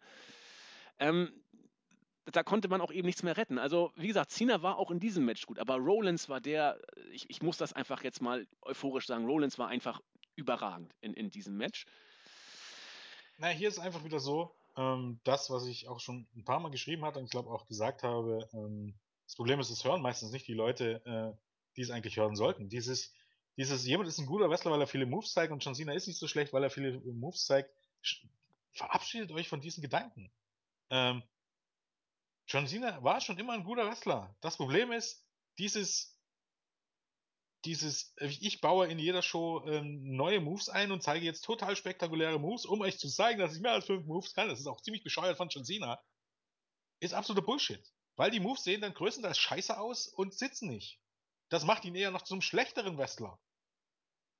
Die Anzahl der Moves sagt nichts über einen guten Wrestler aus. Und ähm, Cena muss einfach diese Kack-Moves lassen dieser Springboard Stunner, selbst Steve Austin hat sich auf Twitter drüber lustig gemacht jetzt. Ja. Das lässt ihn einfach aussehen wie ein absoluter Vollidiot. Ähm, und ansonsten ist natürlich Seth Rollins wrestlerisch, obwohl Cena ein guter Wrestler ist, mit Hang dazu, ein sehr guter Wrestler zu sein, äh, ist Seth Rollins natürlich nochmal eine ganz andere Hausnummer. Ähm, Seth Rollins gehört, ja, weiß nicht, Top 10, Top 15 auf der Welt, äh, mindestens. Ja. Und ähm,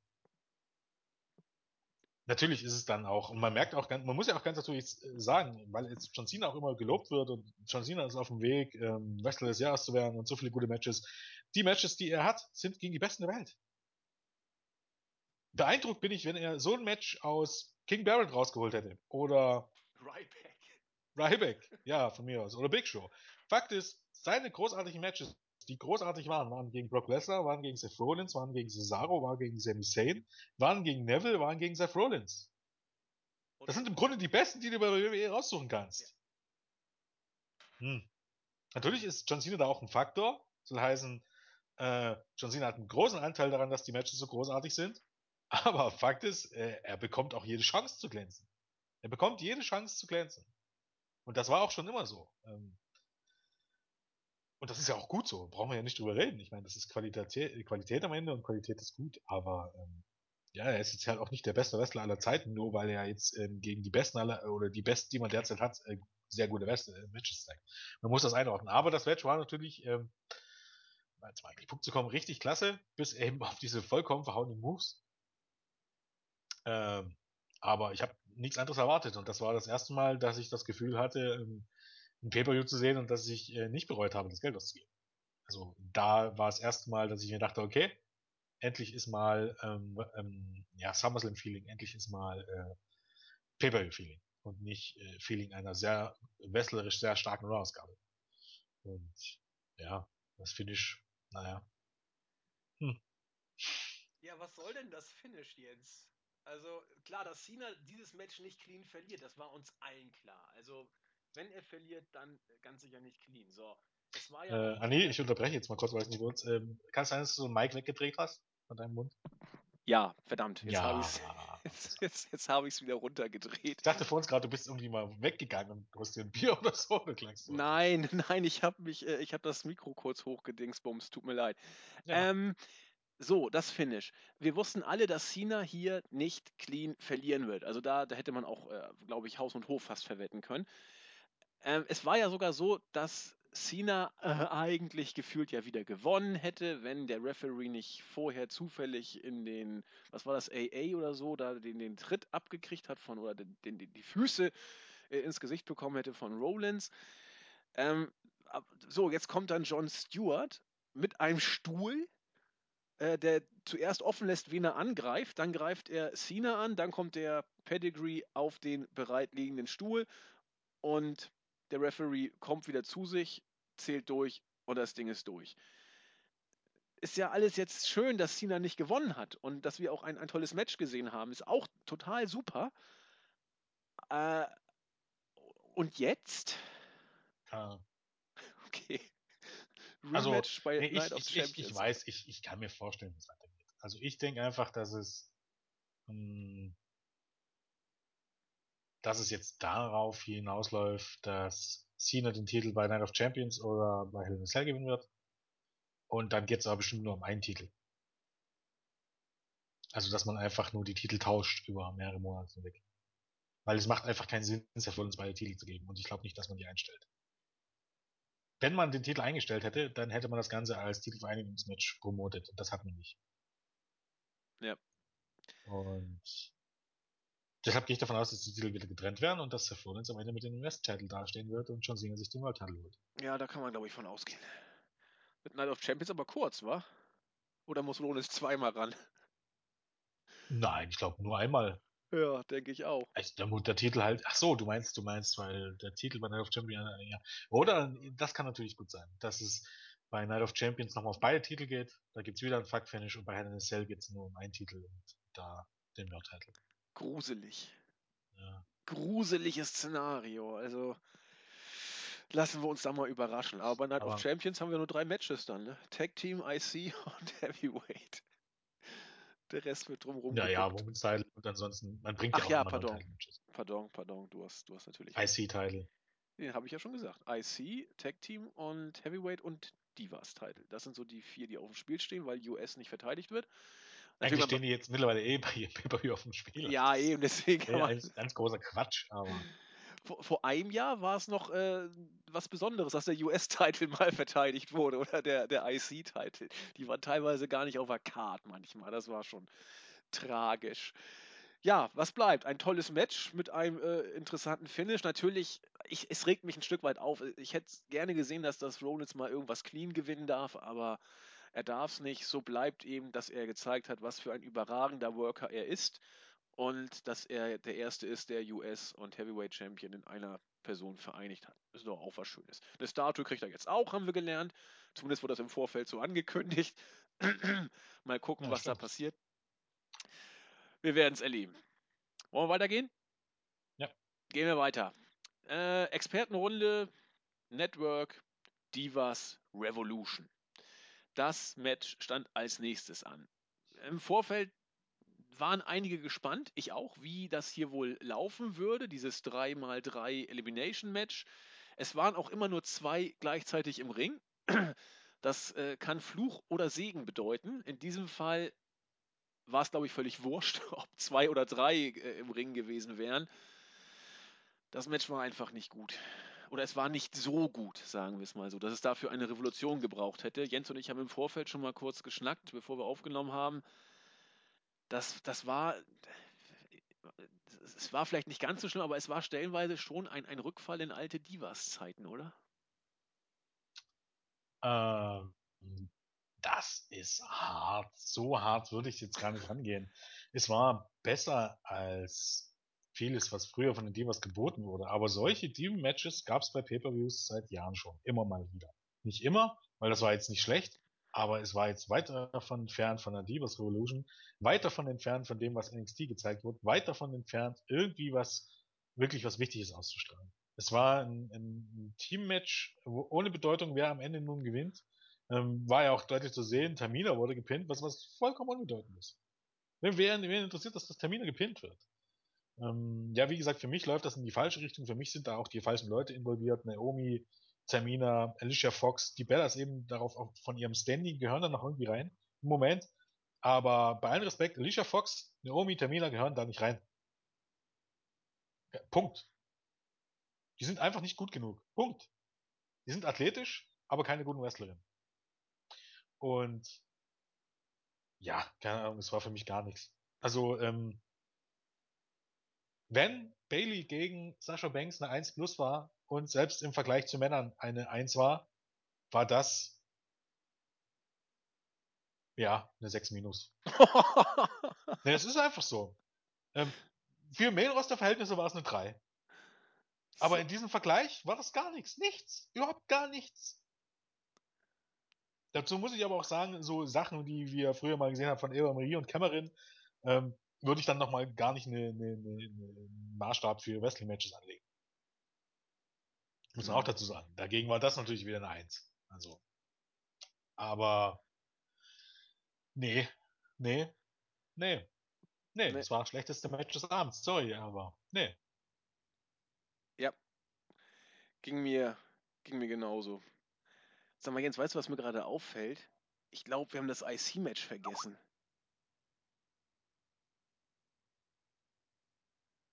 Zumindest habe ich den Eindruck.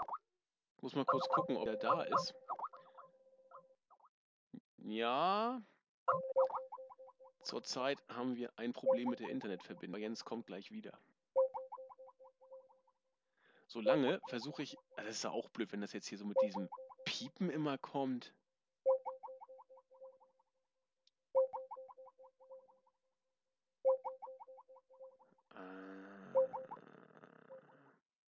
Jens? Hallo? Hallo? Ja, ich höre dich.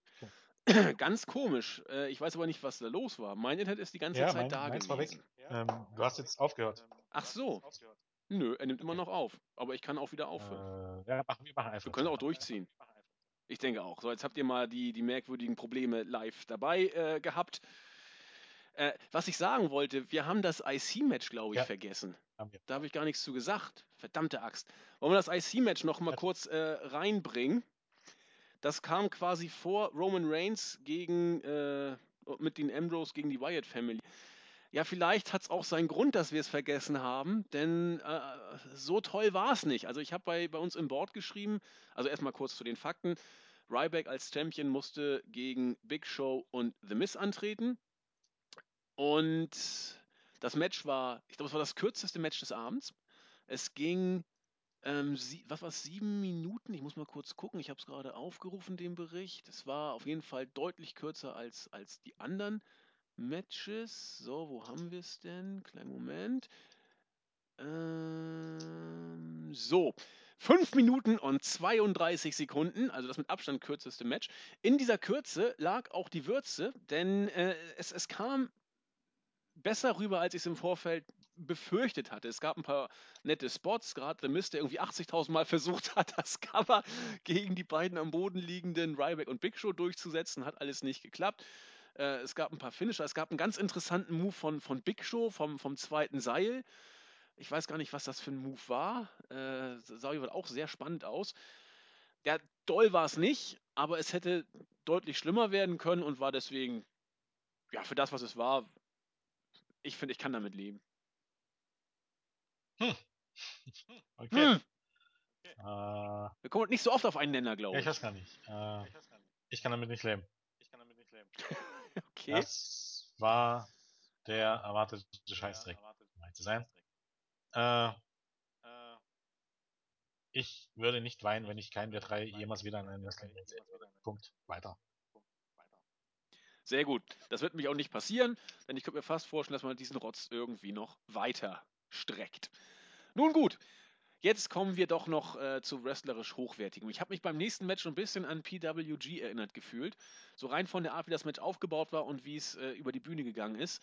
Cesaro gegen Kevin Owens in einem Singles-Match, das von der Storyline-Entwicklung eigentlich keinen interessieren dürfte, aber im Vorfeld unglaublich Freude und Hoffnung auf ein großartiges Match gemacht hat und genau das wurde auch geliefert.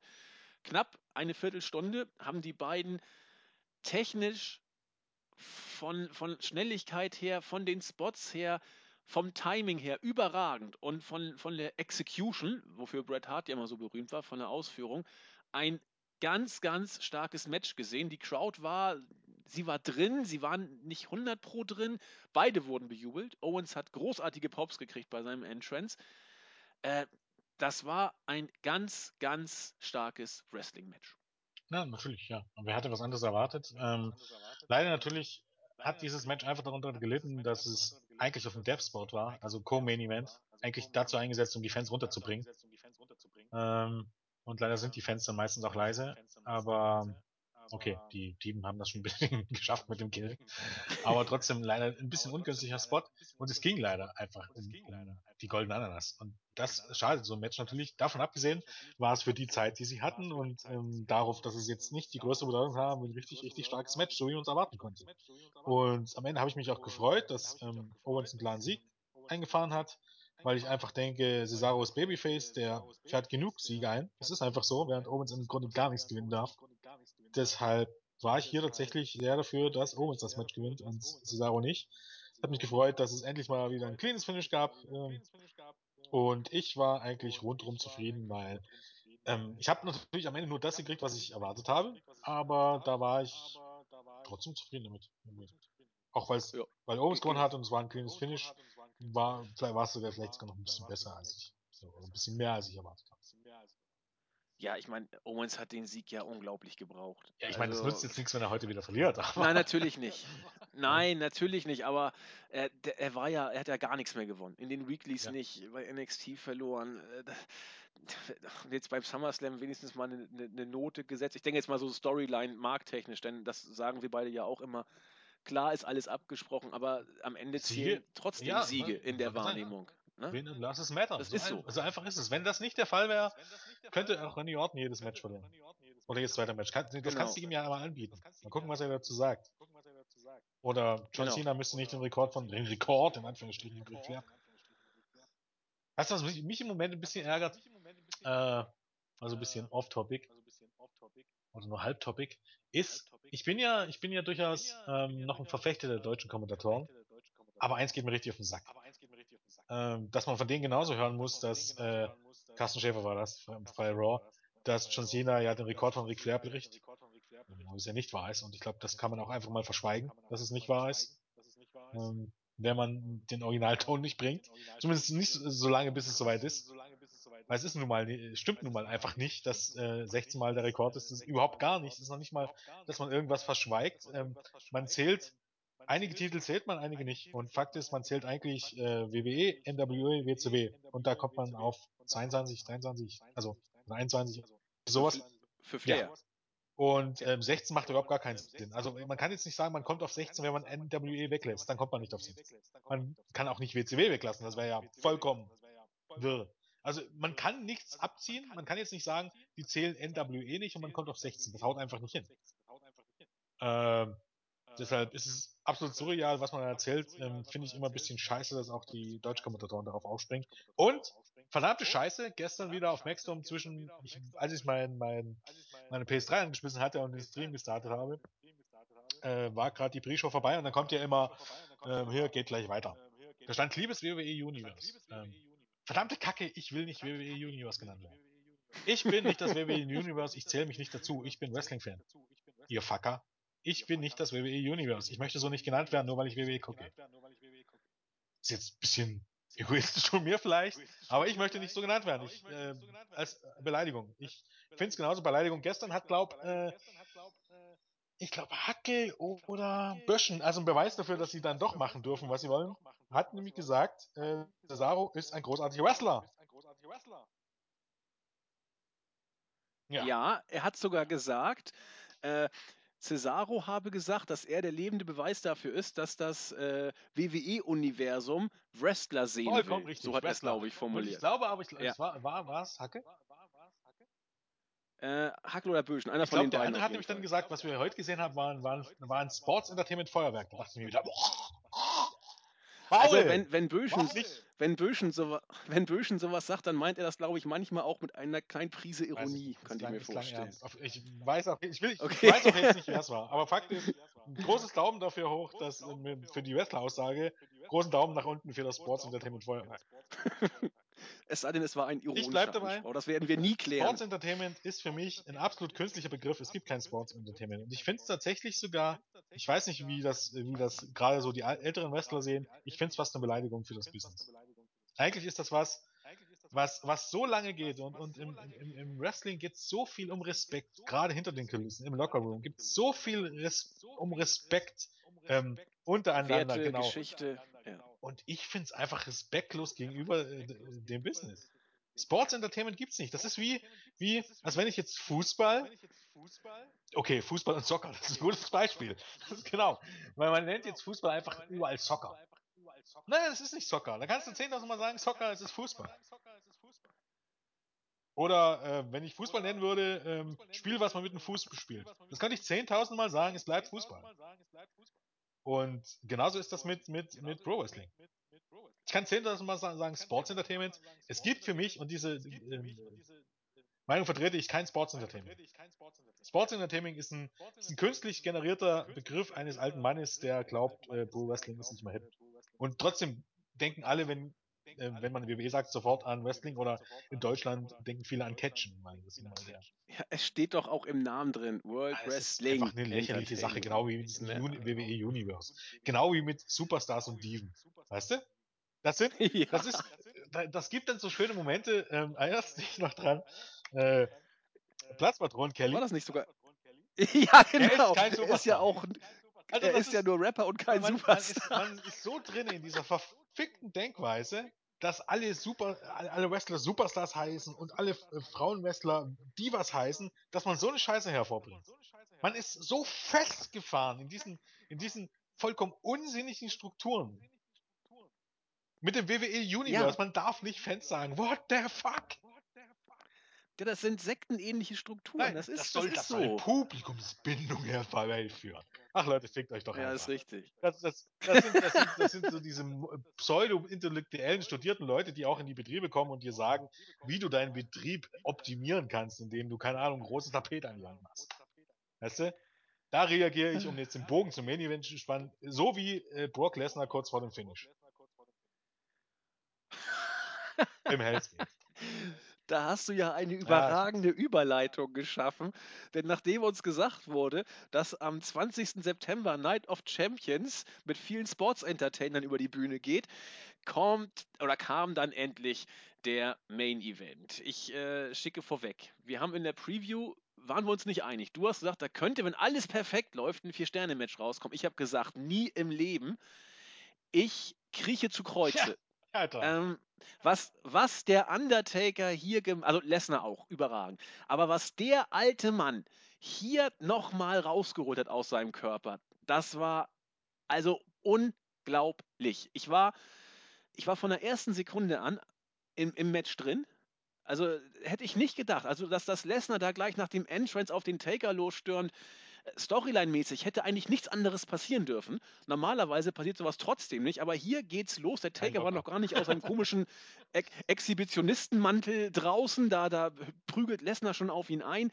Das war einfach klasse. Taker gibt Kontra, schmeißt ihn aus dem Ring und so ging es eigentlich die ganze Zeit hin und her. Natürlich, es gab, es gab Längen, es gab Pausen, die muss der Taker auch nehmen, aber sein Leg Drop äh, auf den Apron draußen, den F5 durchs Kommentatorenpult, ähm, drei F5s insgesamt geschluckt. Ähm, ich weiß nicht wie viele, sieben Suplessen eingesteckt. Meine Fresse hat der Taker geschluckt und immer noch mehr geschluckt. Und der Kerl ist 50. Lesnar hat, hat sich, das wirkte diesmal anders als bei WrestleMania 30. Er hat sich und den Taker nicht geschont. Er hat richtig ausgeteilt. Und ich war, ich war von vorne bis hinten drin. Ich hätte, ich habe es im Board geschrieben in meiner Review, nie gedacht, dass man das Feuer um den Taker nochmal äh, würde entzünden können oder die Magie nochmal hervorrufen können. Das letzte Mal, dass ich sowas gesehen habe, war bei WrestleMania 29 gegen CM Punk.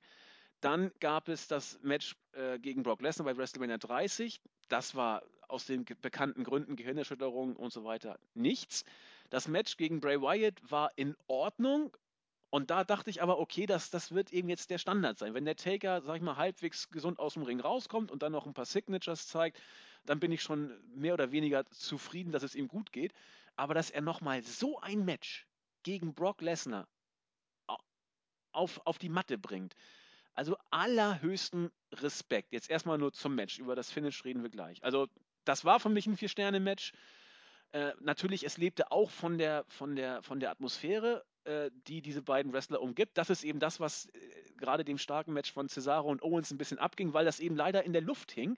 Wrestlerisch war es garantiert nicht schlechter, aber das sind so eben diese, diese gefühlten Sachen. Mein Mark-Out-Moment hatte ich, als Lesnar irgendwie anfing zu lachen, der Taker seine wundersame Wiederauferstehung, also wie Graf Dracula aus dem Sarg sozusagen, sich aufrichtet und mit einem, ich weiß nicht, was das für ein Gesichtsausdruck, äh, Lesnar genauso auslacht. Meine Fresse, ich bin Aber hier vor Begeisterung noch- im, im Quadrat Da noch, gesprungen. da noch dazu, dass auch das nicht 0815 war.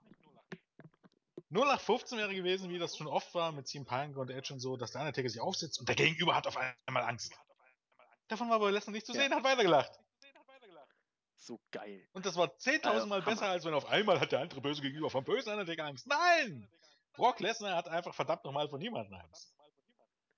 Und die Crowd, das war so ein kleines Detail, die Crowd ist durchgedreht, als sie den Taker hat lachen sehen, als sie dann Lesnar wieder hat lachen sehen. Das sind so diese kleinen Sachen. Ah, scheiße war das Ähm, gut. und für mich war das auch Match of the Night, weil jetzt bei allem Respekt vor Seth Rollins gegen John Cena und der wirklich, wirklich starken Leistung, es ist einfach ähm, nochmal eine ganz andere Hausnummer. Und das liegt nicht daran, dass die Leute, dass die beiden nun so selten zu sehen sind oder im Ring sind. Die sind einfach nochmal eine andere Hausnummer von Wrestler auch irgendwie. Und ich glaube auch, es ist für einen Undertaker ein anderes Selbstverständnis. Natürlich war, wie gesagt, wir hatten das Match gegen, gegen Brock Lesnar, was eben, hatten wir ja letztens, durch die Gehirnerschütterung eindeutig beeinflusst war. Das wissen wir jetzt. Allerspätestens sollte es seit gestern jeder wissen. Ähm, und das gegen Bray Wyatt. Bray Wyatt ist nun mal kein herausragender Wrestler. Weißt du, er ist nicht schlecht, aber er ist kein herausragender Wrestler. Und ähm, Ja. der Undertaker hat, glaube ich, einfach auch das Selbstverständnis, dass er sich nicht schont in solchen Matches. Ich glaube, wenn du, du Orton dort hinstellst und sagst, ähm, okay, pass auf, mach ein bisschen ruhig, du bist angeschlagen, auch wenn es der Main Event von SummerSlam ist, mach ein bisschen ruhig und schon dich. Dann macht Randy Orton das. Der Undertaker gehört, glaube ich, zum Schlag Wrestler, äh, die dann sagen, äh, du kannst mir viel erzählen, ich mache, was ich will und ich werde mich nicht schonen. Und äh, wenn der Undertaker zu Brock Lesnar geht und sagt, pass auf, ähm, die sagen dich jetzt zwar, ich, soll- du sollst mich vorsichtig anfangen, aber mach mal, mach mal dein Ding, dann wird Brock Lesnar sagen, okay, mach ich. Weil ich glaube, das sind einfach zwei andere Arten von, von, von Pro-Wrestler. Die sind in einer anderen Zeit groß geworden, die waren jetzt nicht in den letzten zehn Jahren so drin, wo alles viel mehr WWE Universe wurde und wo als Wrestler auf einmal Sports Entertainer wurde, sondern die sind groß geworden, als Wrestler noch Wrestler hieß. Ähm, Brock Lesnar eben auch unter Jim Cornette zum Beispiel, ähm, von dem man ja halten kann, ähm, was man will, aber Fakt ist, der ist ähm, Oldschool, eine Oldschool Wrestling Größe, der Undertaker sowieso, der ist ja noch ein paar Jahre mehr unterwegs und das merkt man einfach. Und ähm, hier gab es irgendwie im Main Event keine fancy Moves, die irgendwie nur so waren, sondern die Moves, die man gezeigt haben, die bedeuteten was. Und ähm, ähm, ja, äh, wie gesagt, eben kein Springboard, weil es eben schön aussieht. sondern eben dann doch mal irgendwie ein, keine Ahnung, ein simpler Takedown und ein paar Faustschläge, einfach weil es eben besser passt. Ja. Und kein Lock-up, obwohl die beiden sich hassen. Ähm, was es ja von Cena auch gerne mal gibt, weißt du? Das ist alles Bullshit ja. und diesen Bull und das war einfach ein Main Event ohne Bullshit. Und ähm, Gott sei Dank gab es die beiden Main Event, vor allem in der Main Event, trotz des Finish, was ich, wo ich auch kein Fan davon gab, weil da hatte ich einfach das Gefühl, okay, es war doch ein Pay-Per-View und es war doch kein Fehler mir, ähm, für die Show Geld auszugeben.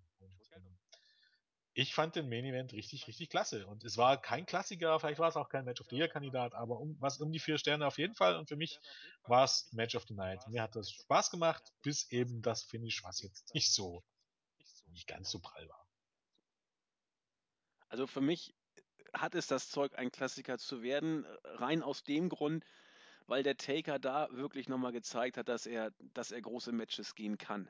Und das habe ich schon gedacht, dass er es nicht mehr können würde. Aber er braucht einen guten Gegner und wenn die Atmosphäre dann stimmt, du hast es schon gesagt, er schont sich nicht. Er geht dahin, wo es weh tut, er nimmt die stiffen Bums. Also das, das hat schon, das, zumindest könnte es vielleicht, wenn wir in fünf Jahren zurückdenken und sagen, ja, da hat der Taker nochmal gezeigt, dass er es drauf hat. Also wie gesagt, das war ganz, ganz groß, sehe ich genauso wie du. Kommen wir zu dem, was die Gemüter erregt hat und was bestimmt auch mit kausal dafür war, dass manche, äh, ja, einige nur einen einzigen Punkt für dieses Event gegeben haben, weil sie offensichtlich so gefrustet und sich so tierisch drüber aufgeregt haben und das andere äh, sie auch nicht überzeugen konnte. Aber das setzte dem dann wohl noch die Krone auf. Das Finish. Äh, fürs Protokoll. Äh, der Taker war im Kimura von Lesnar, hatte, das hat man zuerst nicht gesehen, tatsächlich ausgetappt.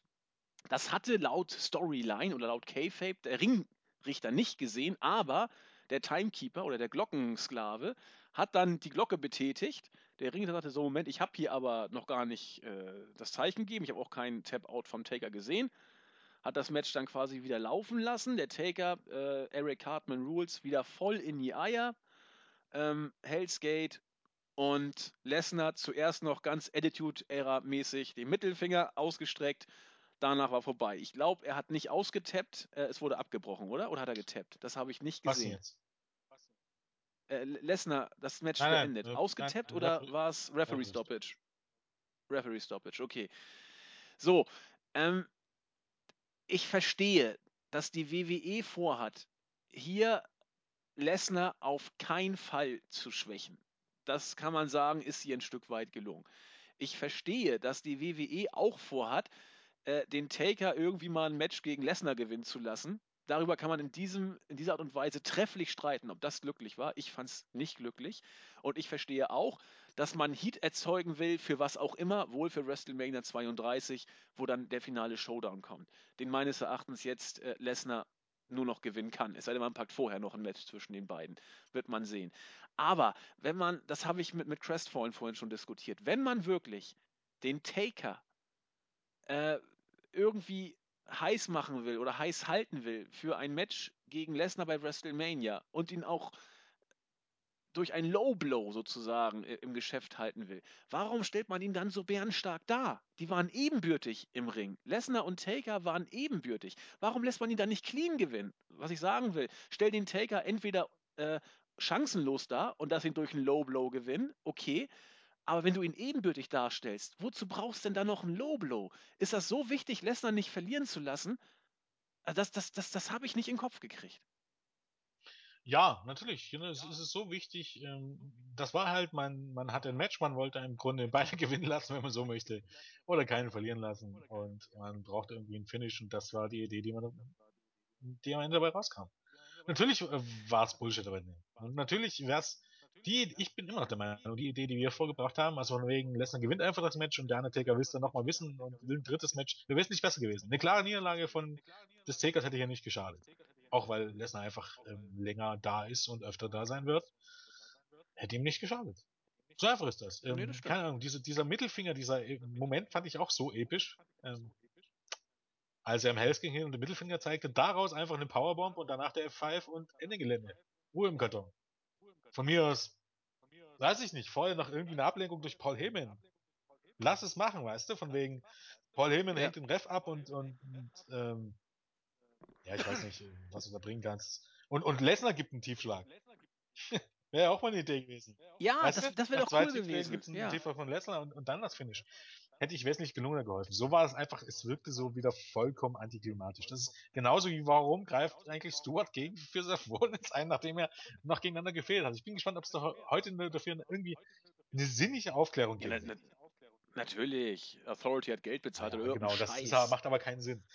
Und Nö. ich, eine Frage hat mich beschäftigt. Ich habe das so gesehen, dass der Referee ähm, zwischen den beiden Wrestlern und dem Timekeeper war.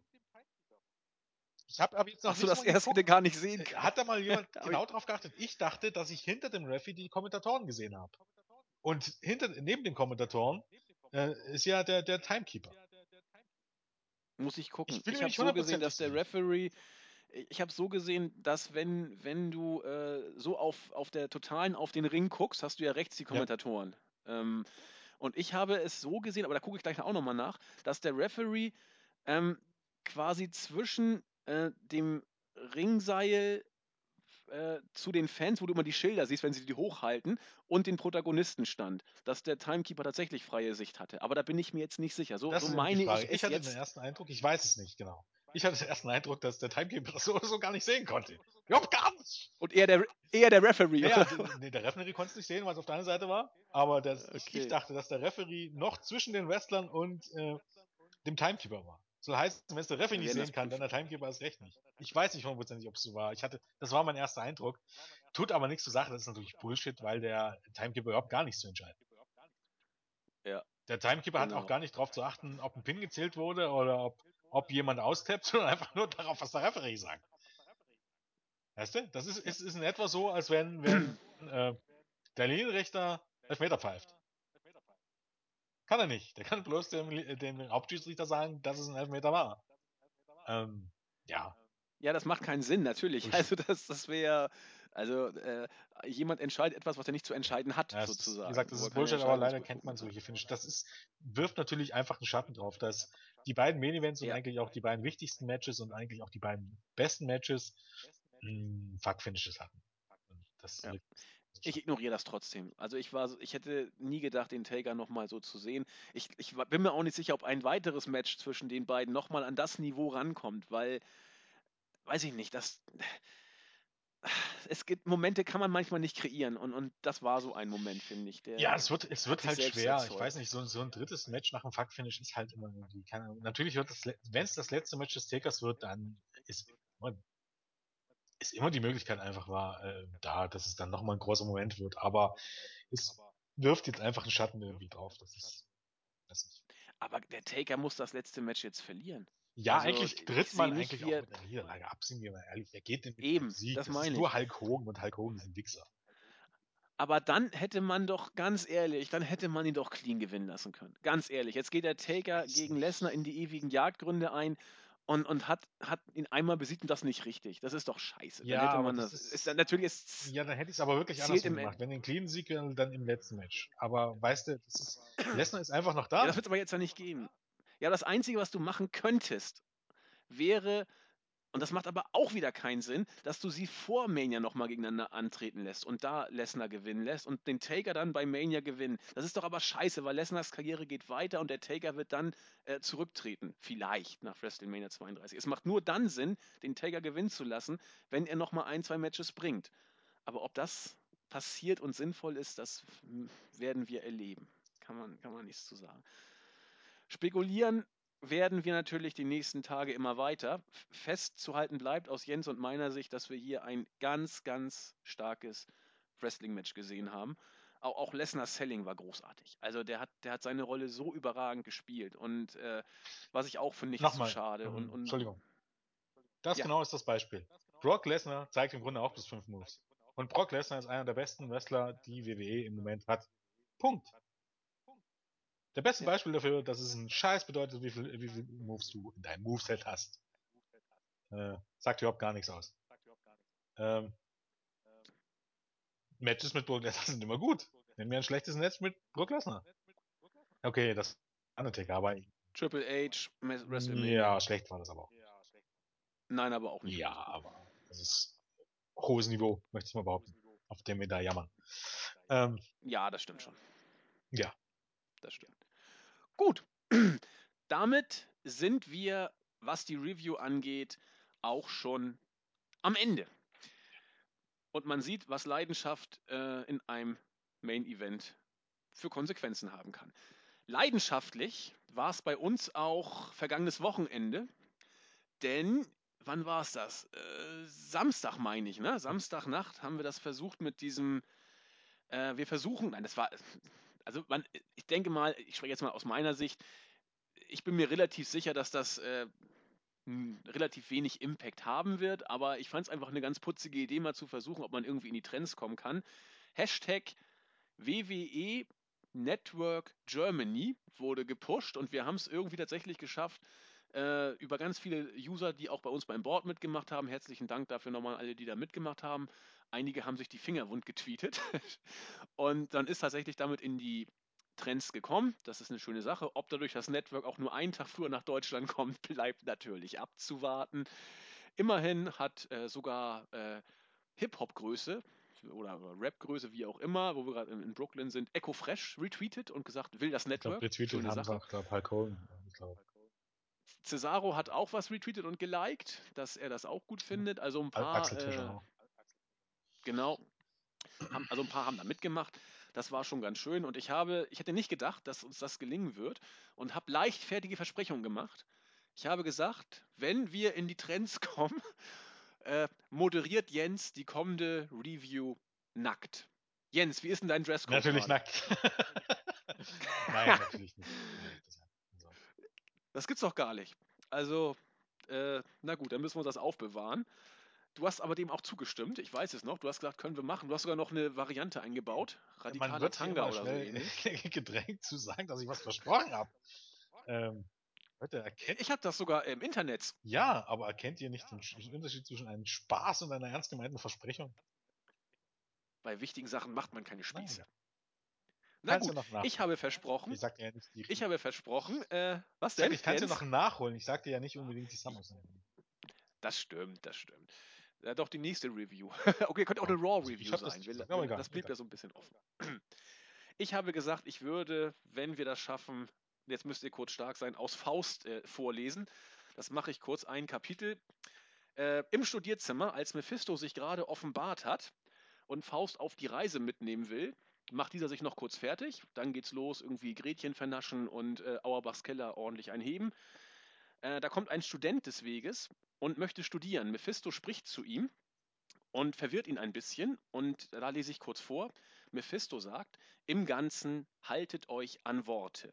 Dann geht ihr durch die sichere Pforte zum Tempel der Gewissheit ein. Der Schüler, doch ein Begriff muss bei dem Worte sein. Mephisto, schon gut. Nur muss man sich nicht allzu ängstlich quälen, denn eben wo Begriffe fehlen, da stellt ein Wort zur rechten Zeit sich ein. Mit Worten lässt sich trefflich streiten, mit Worten ein System bereiten, an Worte lässt sich trefflich glauben, von einem Wort lässt sich kein Jota rauben. Mit diesen besinnlichen Worten nachzulesen, Vers 1990 bis, 1000, äh, bis 2001, kommen wir zum Ende der heutigen Review. Ich wollte noch Leute grüßen. Ander82, er hat mich gefragt, ich mache es gerne. Und unsere viel Twitterer, der äh, grammatikalisch progressiv zu Werke gehende Meinung zu alles. Der Gegrüßte und El Brando haben, glaube ich, jetzt mittlerweile die Finger sich komplett wund getippt, weil sie wie die Wilden den berühmten Hashtag eingebracht haben. Großer Dank an euch und an alle, die auch sonst mitgemacht haben. Jens. Ähm, ja, den anderen grüße ich auch. Ähm, schon lange nicht mehr gemacht. Dann grüße ich Seth Rollins SR. Keine, keine, keine Ahnung, ob er noch einen anderen hat. Der ist ja gestern nach dem pay kurz im Chat aufgetaucht.